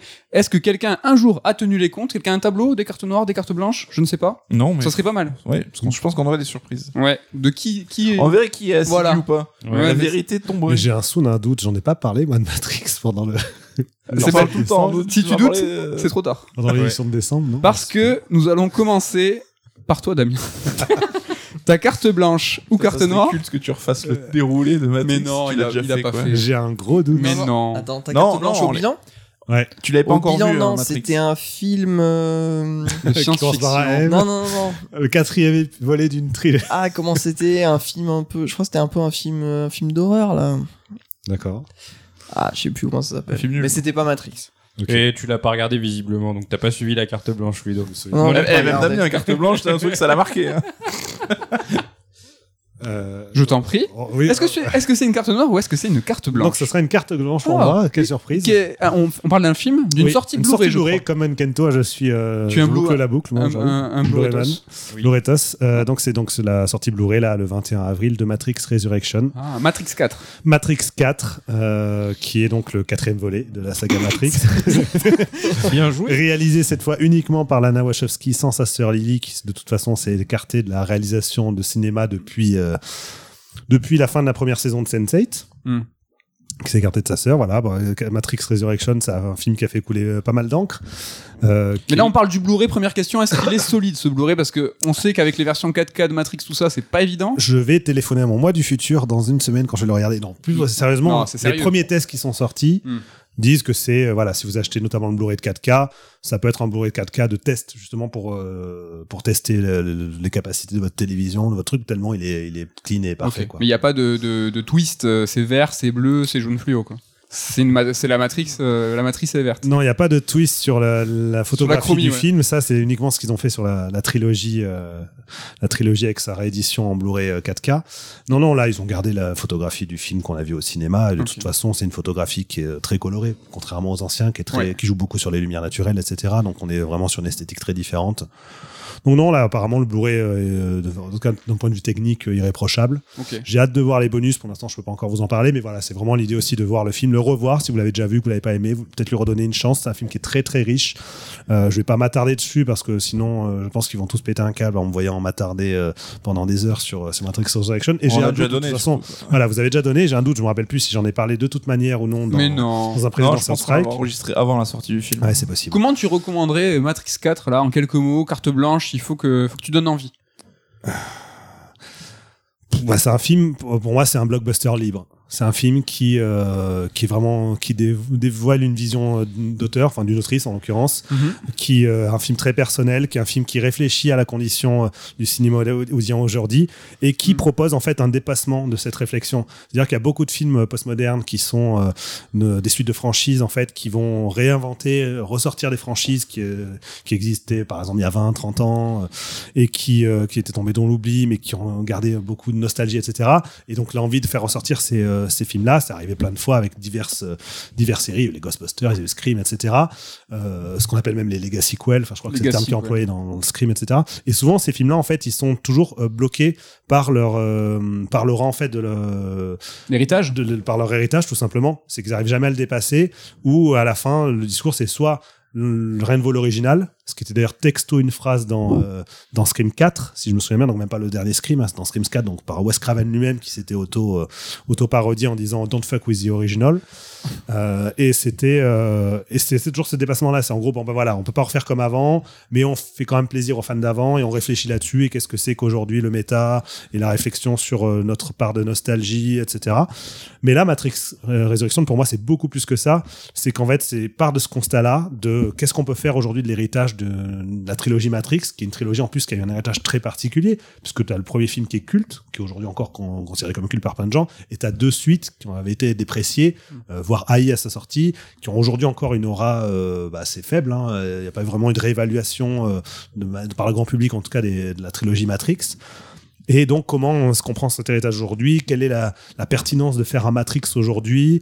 Comment Lana Wachowski elle-même revisite l'univers de Matrix, donc avec le, son évolution, elle, en tant qu'artiste Qu'est-ce qui a changé depuis Matrix? Énormément de choses. Ouais. Euh, depuis euh, quand on regarde Cloud Atlas, quand on regarde Sense8, etc., ce ne sont plus du tout les mêmes, euh, les mêmes approches esthétiques, artistiques, même si on retrouve évidemment des, une philosophie qui est similaire, des thématiques très proches, etc. Et on est... Ken qui est en galère à côté. Je m'en sors, t'inquiète pas. Et en voilà et là du coup c'est vraiment euh, Matrix en fait vu par Lana Wachowski d'aujourd'hui. Donc on est euh, si vous avez aimé Sense8, si vous avez aimé euh, Cloud Atlas, bah il y a de grandes chances que vous soyez dans une approche similaire avec Matrix. Faut surtout pas s'attendre à avoir un Matrix 4 justement tel qu'il aurait été fait si euh, vous aviez vu Matrix 4 après le- les trois premiers à l'époque. On est ça n'est pas du tout dans cette idée-là et c'est ce qui a déçu aussi pas mal de monde. Euh, le film a fait un four euh, au box office. Oui. Les, les deux films Sonic ont fait plus de recettes que Matrix. Ouais, non mais ça a été euh, il a Alors pas qu'il y en a un qui est sorti il y a deux semaines. il a pas remboursé son il a même pas remboursé son budget euh, si on a C'est bon, je pense là. Tout- bon, 150, ils y sont arrivés, je pense. Oui, mais c'était 150. Enfin, on ne connaît pas le budget réel, mais c'est 150 hors, euh, hors tu crois que budget c'est promo. 150 hors, maca- hors hein. market? Ouais, ouais, c'est c'est ce qui se dit. Après, on sait pas 300, exactement. c'est énorme. Apparemment, ils ont fini à 156 millions. Ouais, c'est faible quand même. Donc voilà, c'est vraiment une, une catastrophe. Mais Lana Wachowski, de toute façon, n'a fait que des fours au box-office depuis Speed Racer. Donc euh, pour de nouveau chez. Un nouveau, un de plus. Voilà, un de Voilà. plus. euh, ce qui me rend vraiment triste pour elle. Mais en même temps, voilà, c'est un film qui est, je trouve, très sincère, qui est très riche, très dense. J'étais allé voir trois fois au cinéma quand il est sorti, Web CD, pendant deux, trois semaines. J'en avais énormément discuté, notamment avec l'équipe du Ciné-Club de Monsieur Bobine, qui a écrit le livre euh, qu'on a publié chez Sterd sur, euh, sur les Wachowski. Euh, D'ailleurs, ils en ont fait, du coup, à partir de ces discussions-là, eux, ils, en ont ils ont fini ensuite par en discuter de leur côté. Ils en ont fait une vidéo, carrément d'analyse, que je vous conseille de regarder. Donc voilà, moi, mon conseil, c'est euh, si vous n'avez pas aimé Matrix 4, lui redonner une chance. Et si vous l'avez pas encore découvert, bah, de, de tenter le coup. C'est une carte blanche, on n'a pas le choix, on est obligé, c'était Matrix 4. Meurs pas, Damien. Il est ému. C'est l'émotion. ouais. Un film qui dégonde. Des grandes Ken, on va passer à toi, on va passer à un petit programme pas trop connu, euh, une bonne reco Netflix. Et je vous jure, je fais pas exprès. Genre, euh, je vous avais parlé de Squid Game avant que ça parte totalement en couille. Before It Was Cool. Bah, Tellement. Ouais, voilà, c'est ça. Et, Et là, euh, qu'est-ce qui se passe? Bah là, en fait, je regarde un truc qui s'appelle Hajimete no Tsukai. C'est comme les grands en français. Ouais. Parce que je suis le mec qui sort le nom japonais d'abord. et euh, donc euh, voilà, c'est arrivé sur Netflix euh, début avril, je crois. Genre, euh, on est le combien aujourd'hui? Le 14 Un truc comme ça? C'est 15, ouais. Le 15, et je l'avais sous les yeux. Et pour de vrai, tu nous en parles depuis plus d'une semaine. Ça fait ouais une bonne semaine, mais vraiment je l'ai regardé day one quoi. C'est genre ah c'est arrivé, ça a l'air trop bien. Et là, Netflix s'emballe euh, et Ouais. pousse la com dessus depuis quelques jours, donc euh, peut-être Bah, que je- tu es sur écoute. Peut-être. Le peut-être. nouveau banger. Voilà, donc euh, je pousse le truc de mon côté. Ouais. Euh, donc euh, Qu'est-ce que c'est? comme des grands ou comme les grands? Comme les grands. Ok, comme les grands. Euh, comme les grands, c'est une émission télé japonaise qui existe depuis le début des années 90. Et en fait, elle est diffusée à un rythme irrégulier. Ça veut dire que t'as- tu peux avoir 2, 3, 4, peut-être plus épisodes par an.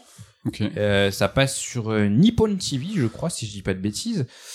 Et, euh, et donc euh, voilà, ça existe depuis 30 ans. Et donc le but de l'émission, en fait, c'est que tu prends euh, un, un, un gamin, un petit japonais, une petite japonaise, qui a entre 2 et 5 ans.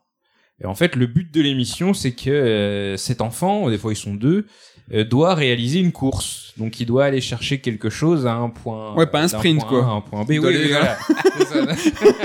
Prend son petit carte là. Non, non, non. C'est, il doit aller chercher des, Voilà. par exemple, des produits au supermarché, etc. Donc c'est, c'est complètement hallucinant, hein, sachez-le. Concept Jap. Voilà, exactement. Donc, euh, premier épisode d'un enfant de deux ans et demi.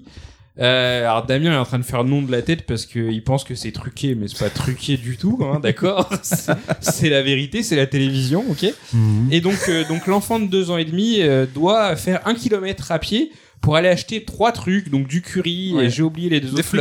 Voilà, mais lui s'en rappelle. Lui s'en rappelle bien puisqu'il y va, il se rappelle de tout. C'est incroyable. Et il rentre chez lui, en fait, il refait un kilomètre dans l'autre sens. C'est l'épisode euh, Money Shot. Ouais. Hein, c'est qu'on te propose ce premier épisode et tu te dis, ouais, je vais en prendre plein la vue. Très honnêtement, les autres épisodes sont pas forcément aussi spectaculaires, mais ils valent le détour parce que les enfants ont toujours des réactions extrêmement pures. Moi, je vous conseille chaudement l'épisode 8 qui est extraordinaire, qui rien que d'en parler j'en rigole, où c'est un gamin qui doit transporter du poisson et des pommes. Et ça... ça se passe très mal. Donc voilà, mais c'est des épisodes très courts, hein. ça dure à peu Ouais. près 15 minutes en moyenne. En fait, Ah, ça, Même le premier, il fait genre 7 minutes, je ça crois. dépend de la galère de l'enfant. en Voilà. fait. Plus il galère, plus c'est long. Donc du coup, c'est pratique, le format est extensible. Et donc, euh, ouais, bon, des fois ils sont deux, euh, des Mais- fois ils sont tout seuls, des fois la nuit tombe, ils sont pas encore rentrés. Juste pour préciser, les enfants ne sont absolument pas accompagnés. Donc Voilà. ils partent de chez eux, ils vont jusqu'à la supérette, seuls, ils Voilà. ont deux ans et demi. En apparence. Après, non, après, c'est super encadré, t'as des caméramans partout, la Exactement. route est balisée de Mais tout- ouf. ce que je veux hein. dire, c'est que tout est caché et l'enfant a l'illusion d'être tout Oui, seul dans sa voilà. première grande aventure de sa life. Quoi. C'est ça, c'est qu'en fait. euh, Ça c'est vrai, Damien. Damien n'y croit pas. Il pense que c'est. Mais l'enfant, lui, l'enfant la- totalement, il est dans son croit. délire. hein. Il est là, il vit le truc euh, façon euh, manga. Il est là, ouais, je vais faire ma. Ah ouais, des fois, ils le disent, euh, je vais faire à Jimete no Tsukai ma première course. Enfin, ils sont à fond dedans. Et en fait, Ah oui, euh, ceux de 4-5 ans, j'y crois. hein. Celui de 2 ans et demi, moi, j'y crois pas. bah, celui de C'est deux tout un ans, C'est hallucinant. Le, le- ce, ce premier épisode est hallucinant parce Ce premier épisode est fou. ouais, il traverse une, une, une voie rapide. Ouais. C'est incroyable à pied. Et il a petit panneau. non mais il a deux ans et demi. départementale comme As, il la traverse. Non, mais c'est fou parce que bon après il y a les caméramans du coup euh, qui euh, c'est dit de plus, façon plus ou moins implicite, ils ne doivent pas aider les enfants. Et des fois, euh, bah, le fameux épisode 8 où t'as le gamin qui est en train de galérer de ouf. Moi, si je crois, il y a un des caméramans. Non, même pas, c'est un passant qui aide le gosse, c'est pas un caméraman. Et genre, le gamin, il est là, il passe au moins 35 minutes, je crois même, c'est plus longtemps, hein, à essayer de ramasser un poisson qu'il a fait tomber, il n'y arrive pas, et ils sont là en train de le filmer. Et lui, il est là, il sanglote et tout, et il ne bouge pas, quoi. C'est vraiment incroyable. Et après, quand c'est des enfants un petit peu plus vieux, de temps en temps, ils crament les caméras, et donc là, ils les camouflent, en fait, ils les mettent dans des sacs, ce genre de choses. Et euh, non, franchement, c'est super sympa à regarder. C'est un petit peu émouvant de temps en temps, parce que t'as aussi la réaction des parents. Genre, à un moment, t'as un gosse qui va partir, et le papa ou la maman, ils vont pleurer un petit peu, parce Oui. ils voient leur enfant grandir, euh, ce genre de choses. Et puis pareil, quand ils reviennent, et puis ils sont là, ils les félicitent beaucoup, alors que, bon, des fois, ils se sont trompés dans ce qu'ils devaient ramener, ou des fois... euh, Non mais l'enjeu est dingue pour un enfant. Bien de- sûr, de- voilà, c'est si ça. petit.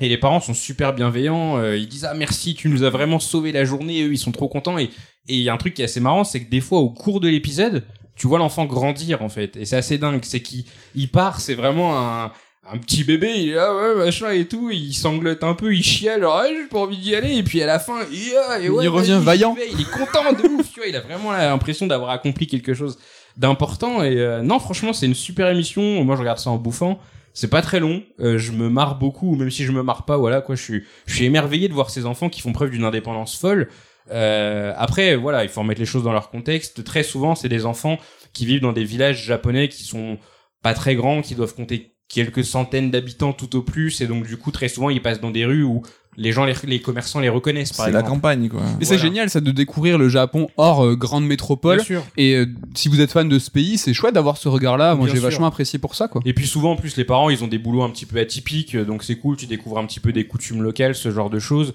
Mais euh... Ne serait-ce que le principe de l'émission, c'est hors de nos usages, mais euh, au, au Japon, les enfants vont tout seuls euh, à la pri- en primaire, même Mhm. voire en maternelle, et c'est très courant au Japon de voir des enfants qui ont 2-3 ans tout seuls, parce que ça se fait. Donc c'est impossible ça en France Ah oui, mais ce principe d'un enfant de 3 ans, mais je sais, même 7 ans. Enfin, je sais pas à quel âge on peut aller faire une. chaud, ouais, bien sûr, mais je vous avais raconté un truc, justement, il y a un épisode où vraiment j'ai bugué. C'est, il y a une maman, elle dit à sa fille ou à son fils, je sais plus, elle lui fait, oui, euh, si tu croises un inconnu dans la rue et qu'il te donne quelque chose, qu'est-ce que tu dis? Et la gamine, elle fait merci. Et elle fait oui, c'est bien ça. Alors que nous, en France, enfin moi, gamin, on me disait s'il y a un inconnu qui te propose un truc, tu tailles direct. tu cherches même pas à comprendre. Tu- Ah, C'est ultra des paysans pour ça et c'est génial quoi. Ouais, voilà, c'est ça. Donc ouais, c'est vraiment être exposé à une autre culture qui, en tout cas en surface, hein, parce que bien sûr le Japon n'est pas parfait, mais elle a l'air beaucoup plus, euh, elle a l'air beaucoup plus bienveillant entre guillemets. Et donc c'est cool de voir bah, ces enfants. euh, Agir comme des grands, justement, c'est le nom de l'émission en français. Et euh, ouais, franchement, je vous conseille, c'est super chouette. Après, il faut préciser que c'est en termes de mise en forme et tout très euh, à la télé japonaise, quoi. Donc avec une voix off qui se moque des enfants. des- je crois qu'il y a des faux, des, des fous rires, en- enfin des fous Oui. rires, des rires enregistrés. Mais non, mais c'est jamais méchant. Enfin, oui, bien sûr, ils se moquent, mais c'est des moqueries gentilles, quoi. Ils sont pas là en train de dire Ah, il est trop nul ce gosse. Non, c'est genre, euh, bon, à un moment, il va se gourer de route ou il va prendre un kilo de tofu et de 500 grammes et le commentateur, il va faire Ah, fais gaffe, tu t'es gouré, tu vois. Non, mais c'est gentil, oui, oui, mais Oui, c'est gentil. Bien est sûr. traumatisé par les commentaires. Hein. Damien, euh, une voix dissonante peut-être sur cette émission, t'as pas. Ah, je peux pas en dire. Moi, j'ai regardé la moitié de la première, donc ça dure, ça elle dure 8 minutes. J'en ai vu 4 minutes, j'ai arrêté. c'est vrai que c'est t'as arrêté parce que tu pouvais pas. Enfin, t'aimais Ouais, pas. non, quoi, mais déjà, voilà, truc, ça hein. me retournait les tripes de voir cet enfant de 2 ans et demi en train de traverser l'autoroute et tout. Enfin, je- Mais c'est pas une auto. ouais, voilà, la voie rapide, peu importe. Il a un petit panneau pour faire Donc, arrêter il a les un- voitures. oui, en plus. Il a un petit drapeau. Ouais. Ouais, Et, Sa euh, mère lui a cousu un drapeau exprès. Ça, et puis oh, les, les moqueries, ça m'a pas trop fait rire. Mais après, euh, ça peut- je peux comprendre. que- Non. Non. mais je peux plus voir le truc avec les enfants, c'est- ça marche plus. Mais euh, oui, euh, je peux comprendre que ça fasse rigoler. Quoi. En tout cas, c'est très cool, c'est sur Netflix et c'est dispo depuis peu. Et c'est une émission, comme tu disais, qui était historique. Combien tu de 30 ans? Ça fait 30 ans que ça existe. et Raconte l'histoire. euh, oui, il y a, alors vous avez pas tous les épisodes sur Netflix. Ils ont fait une sélection de 20 épisodes, je crois. Et à chaque fois, au début de l'épisode, vous avez l'année dans laquelle ça a été diffusé. Donc les épisodes qu'on regarde tournent entre 2007 et 2020 à peu près. Donc c'est sur 13 ans. Et euh, en fait, l'émission existe depuis tellement longtemps que, et puis c'est un peu une institution au Japon, cette émission, ça réunit toujours beaucoup de téléspectateurs. Ouais. Et en fait, il y a des, euh, des deux générations parfois qui ont participé. Ça veut dire a un, petit gars dans les années 90, ça fait sa première course euh, filmée. Et ensuite, tu as son fils ou sa fille plus tard qui ont ensuite, eux, à leur tour fait l'émission. Et puis des fois aussi, c'est assez marrant, il y a un épisode où on demande à une gamine d'aller faire un truc.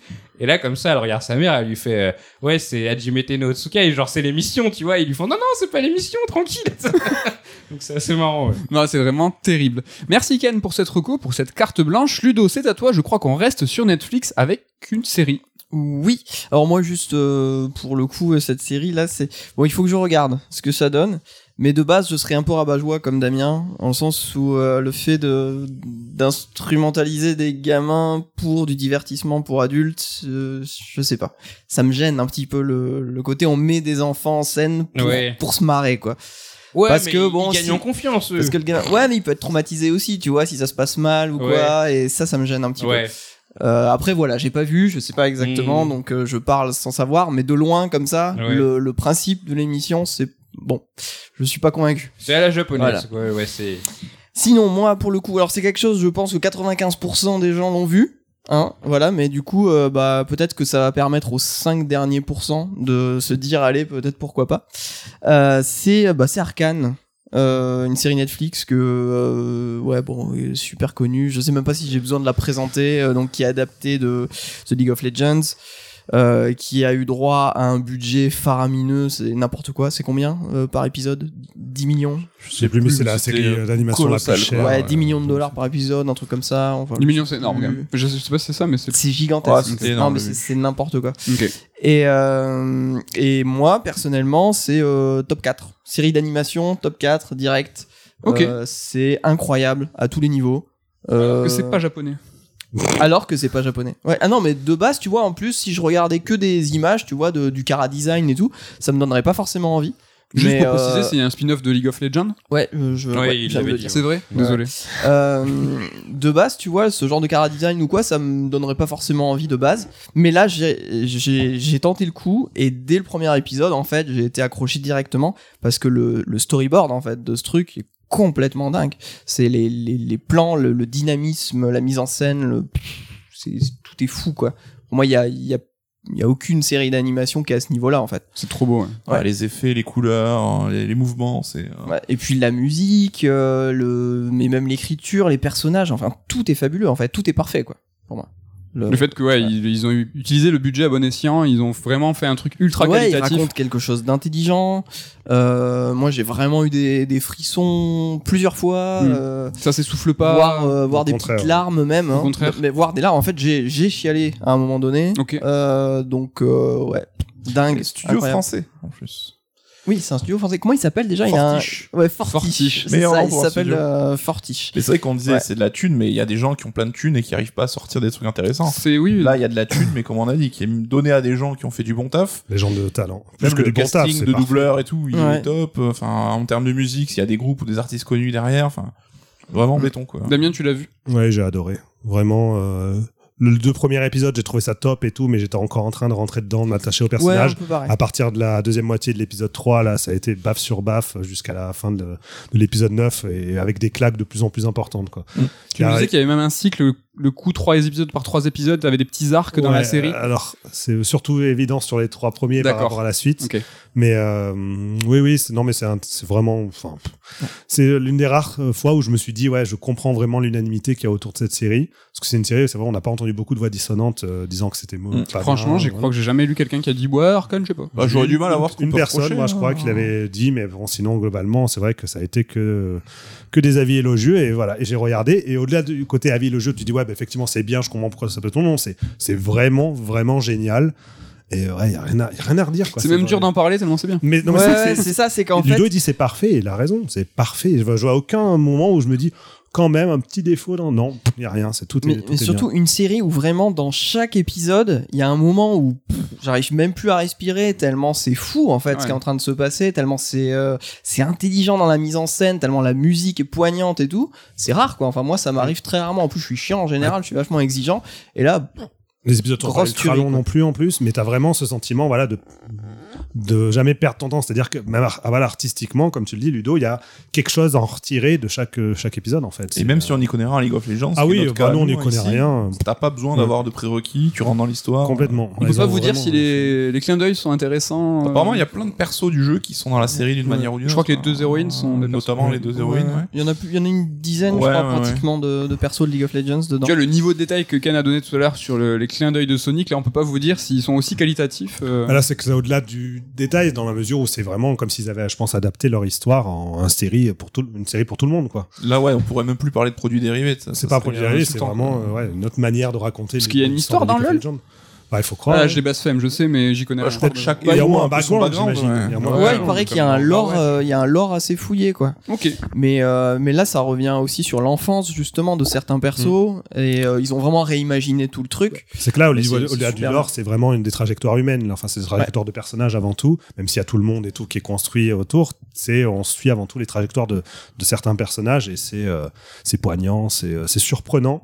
Enfin, voilà, pour en arriver à regarder une série d'animation qui déjà est parfaite et avoir quand même des moments où on se dit, waouh, cette idée de mise en scène, comment elle est appliquée, Ouais. comment elle est intégrée dans même dans ce qu'elle veut raconter et tout. Enfin, c'est c'est vraiment des moments incroyables. Moi, à la fin de chaque épisode, j'étais j'étais sur le cul en fait. J'étais choqué. Il fallait juste que je prenne du temps à T'as pas pu à enchaîner di- du coup toute à la série. di- digérer ça quoi. À faire waouh, qu'est-ce que je viens de voir quoi. Ok. Voilà. Bon, bah, trop bien, mais merci Ludo pour cette carte blanche. On est obligé, je crois que je suis le seul à pas l'avoir vu. Tu l'as vu euh, J'ai pas vu non plus. Même pas un épisode Même pas un épisode, c'est pas japonais, mais dis. Ah, Non, mais regarde Ludo et Damien. je sais, je sais. Et alors, ouais, j'y viendrai tôt ou tard. convaincu ou pas Euh, Car- non, mais euh, j'entends que des bonnes choses sur cette série, donc je finirai par y venir, mais c'est pas une priorité. Mais maintenant, c'est une carte C'est une blanche. carte donc, blanche. euh, en théorie, je dois le faire. Ouais. Façon, que c'est une série pas très longue, un 9 épisodes. Il y aura une saison 2 en théorie. C'est- Oui, euh, est Ils ont signé- confirmé. Ils ont signé que deux. J'imagine Ouais, ouais, Riot a pris, saisons, je crois, ça des parts dans Fortiche ou les arracher. Ils ont voulu les bouffer. Je crois entièrement. de ce que j'avais lu, par contre, la première, ils ont mis 6 ans. Ah 6 ouais. ans à la faire. hein. Et c'est peut-être pour ça qu'elle est, pour pour ça 9 qu'elle est si bien. épisodes. Ouais, bah, ça se voit, hein, c'est vraiment chaque plan, tu vois C'est que chiadé, euh, tout ultra ouais. tout ultra chiadé quoi. Donc euh, est-ce que ils vont pas avoir des délais beaucoup plus courts pour Un la pression, deuxième. Voilà, Après, bon, ce qui il- fait peur. quoi. Riot, Riot, ils sont connus quand même pour laisser une certaine latitude et pour que les produits soient à chaque fois euh, hyper bien calibrés, hyper carrés. Donc peut-être Ouais, espérons. Netflix, Ouais, et puis c'est possible. Netflix mette pas la pression. Mais quoi. qui c'est le plus fort C'est Netflix ou c'est Riot Et puis c'est possible aussi, c'est possible que Fortiche euh, puisse recruter après ça quoi. Et Oui. Ouais, une ils équipe vont- plus conséquente pour euh, pour la partie 2 quoi. Ils vont se stuffer un max. Merci Ludo pour cette carte blanche et je vais fermer la marche pour, en vous parlant d'un film qui est en salle, encore en salle actuellement, qui s'appelle Abuela et qui est réalisé par Paco Plaza. Je sais pas si ça vous dit quelque chose. Il a co-réalisé. J'allais faire une fan de, une de merde. Je me, Est-ce que c'est je me retire. avec Plaza euh, on, est sur. euh, Une émission sur M6. on est sur une émission sur M6. Il parle de placo, justement. Donc non, il a, il a co-réalisé euh, Rec 1 et 2 euh, avec euh, Rom Balaguerro qui a préfacé un livre que tu as écrit, Nicolas Tout à Courtier. fait, Resident Evil, euh, des Resident zombies et des hommes. Donc euh, notre 94. ami. Mais bon, ça c'est l'autre. Donc euh, Il avait réalisé aussi, je crois, le rec 3 tout seul en solo. il a fait. Alors oui, moi je disais, ils ont, ils ont co-réalisé 1 et 2 et Paco Plaza a fait le 3. Euh, Ça Et devient l'autre, le valide à 4. partir du 3 alors je sais pas, j'ai Le pas. vu. 3 était euh, plus euh, comique. C'est lequel sur un bateau, là aussi C'est le 3, non Ou le 4 Le 3, c'est avec la mariée. euh, Hein, c'est le 4, le bateau. Je crois que, ouais, un- chaque réal, un a fait le 3, l'autre a fait le 4. D'accord. Non, Il y a un 4 Oui, oui, Ouais, bah, ouais, j'ai vu sur un. bateau. par Balaguerro, euh, qui s'appelle Rec Apocalypse, Ouais. je crois, un truc Ouais, dans le ouais. genre. Mais le 1 était très cool, en tout cas. Et Ah, le deux était aussi. Sympa. Ah le 2 j'ai bien aimé. Ouais. Ouais. Bref, on n'est pas là pour parler de Rec, on est pas là de parler Abuela. C'est l'histoire de deux femmes dont l'une est une grand-mère. Oh, surprise. Donc la première c'est la petite fille donc euh, qui est une mannequin mais une mannequin de 25, 25 ans qui vit sa vie à Paris mais 25 ans pour un mannequin bah, c'est la C'est la fin retraite, c'est la fin de sa vie de mannequin et cette abuela qui est une grand-mère et qui est elle à la fin de sa vie réelle. Donc on est sur euh, deux on est on est sur on est sur La deux formule. on est sur sévère, mais juste. C'est mais c'est vrai mais c'est l'histoire. hein. Ah bah écoute, hein. On est sur deux destins euh, parallèles Oui. mais à des euh, âges À différents. des degrés différents. Voilà, exactement. Les enjeux aussi des- c'est un peu plus définitif. Oui. Ce que je voulais dire, et ce qui m'a choqué, moi, avec Abuela, c'est qu'on est plus sur un thriller psychologique paranoïaque que sur un film d'horreur comme on peut l'entendre. hein. Le film, il fait pas spécialement peur, il est pas spécialement gore, mais il met mal, il met très mal, il met mal à l'aise. Il est terrifiant, mais il est pas, vous allez pas sauter de, de votre siège de cinéma. Il fait peur pour ce qu'il montre, pour ce qu'il raconte, mais bon, il y a pas de dégoût, il y a pas de, de jumpscare. Déjà, tout ce qui fait flipper, vous le voyez dans la bande annonce. Je vous spoil rien, mais tout ce qui est un peu dégoûtant, ça a été monté pour vous donner envie d'aller voir le film, La bande-annonce est très tournée euh, film d'horreur, quand même. Moi, j'ai pas vu la bande-annonce. et c'est pas le La cas. matelas, elle est euh, efficace, mais. euh, Et tu auras, euh, si par exemple t'aimes pas spécialement les films d'horreur, bah tu auras tout ce qui fait peur. Et franchement, c'est pas spécialement l'enjeu là. Le, Elle est un peu trompeuse, du coup, la bande-annonce. elle est un peu trompeuse. Moi vraiment, on est sur le, le, le- le thriller psychologique où t'as vraiment une montée en pression, une en tension petit à petit. La réalisation est complètement ma boule. Là pour le coup, là tous les plans, ils veulent dire quelque chose. C'est incroyable.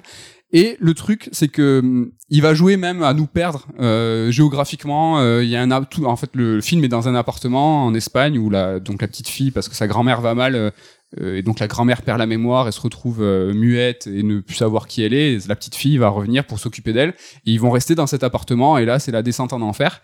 Et l'appartement, euh, on sait plus trop comment il se passe. On commence à le connaître à, à partir d'une heure de film. On sait que telle pièce est là, telle pièce est là. Et puis la réelle en fait te montre que en fait la cuisine elle était collée au salon. Il y a deux scènes. Euh, Tu sais pas pourquoi. Et en fait tu commences à vivre ce que le personnage vit aussi, euh, la, perte, la désorientation. Ça, c'est vraiment incroyable. Ce que j'ai vachement aimé aussi, c'est que le choix de l'héroïne, les choix euh, de l'héroïne sont cohérents. Je sais pas si ça vous fait ça quand vous regardez un film d'horreur. Tu dis, mais non, on va pas Ah, dans le grenier. Si, s'il te Bah, Hérédité. Ah, ça m'a saoulé ça. hein. Je veux pas spoiler le film, mais vraiment, je... ça m'a énervé. Voilà, quand il y a un esprit euh, malin, euh, tu vas Ouais. pas tout seul à minuit dans la cave. Déjà et, voilà. Et puis tu vas pas dans un cul-de-sac sans issue, tu vois Voilà. Tu, sors de la maison à la rigueur, mais euh, et elle, du coup, elle fait des Et elle, ses choix, je les trouve très cohérents, très plausibles, et c'est peut-être ce qu'on aurait tous fait si on était dans cette situation, et le film, à chaque fois, bah, tord la situation pour l'enfermer encore plus dans cet enfer-là. Je sais pas si vous avez vu un film qui s'appelle The Vigil. Pareil, c'est quelqu'un qui est enfermé dans une maison, et tous, on a sûrement tous pensé, quand t'es dans un film d'horreur comme ça, c'est que tu te dis, mais, mais sors de la maison, tu vois, t'as une porte d'entrée. Dans ce film, The Vigil, il sort, et il se passe un truc, et là, c'est un peu le même délire, c'est que, il y a, euh, les choix sont cohérents, c'est très très bien. Mais du coup, il y a une réponse à ses choix. Ouais, à chaque fois il se passe, un- il se Ah. passe un truc. Ça, Les- bien. juste un mot sur les deux actrices, hein, elles sont vraiment incroyables, dont la grand-mère et qui est un ancien mannequin et ça tout euh, joue, euh, tout en fait tout fait sens dans ce film. Il y a un rapport au corps, à la vieillesse, à l'inéductabilité, c'est très très dur à dire. Le vieillissement, le vieillissement, oui, je, je me suis ultra concentré en même temps. Bien. Sur le vieillissement des corps, c'est une femme de 25 ans, mannequin, mannequin jeune, magnifique, qui est en fin de carrière et une femme qui est en train de mourir et c'est filmé, il y a de la d'unité, tout ça, c'est vraiment incroyable. C'est un film de genre qui est mortel, qui a qui est poussé. C'est 200 copies en France, ce qui est énorme pour un film de genre. Donc c'est pour ça que je vous encourage à le voir pour essayer de, bah, de dire, bah, de confirmer ce que les distributeurs essayent de nous dire en, en nous montrant que bah, ils y croient, ils diffusent le film, donc euh, c'est cool.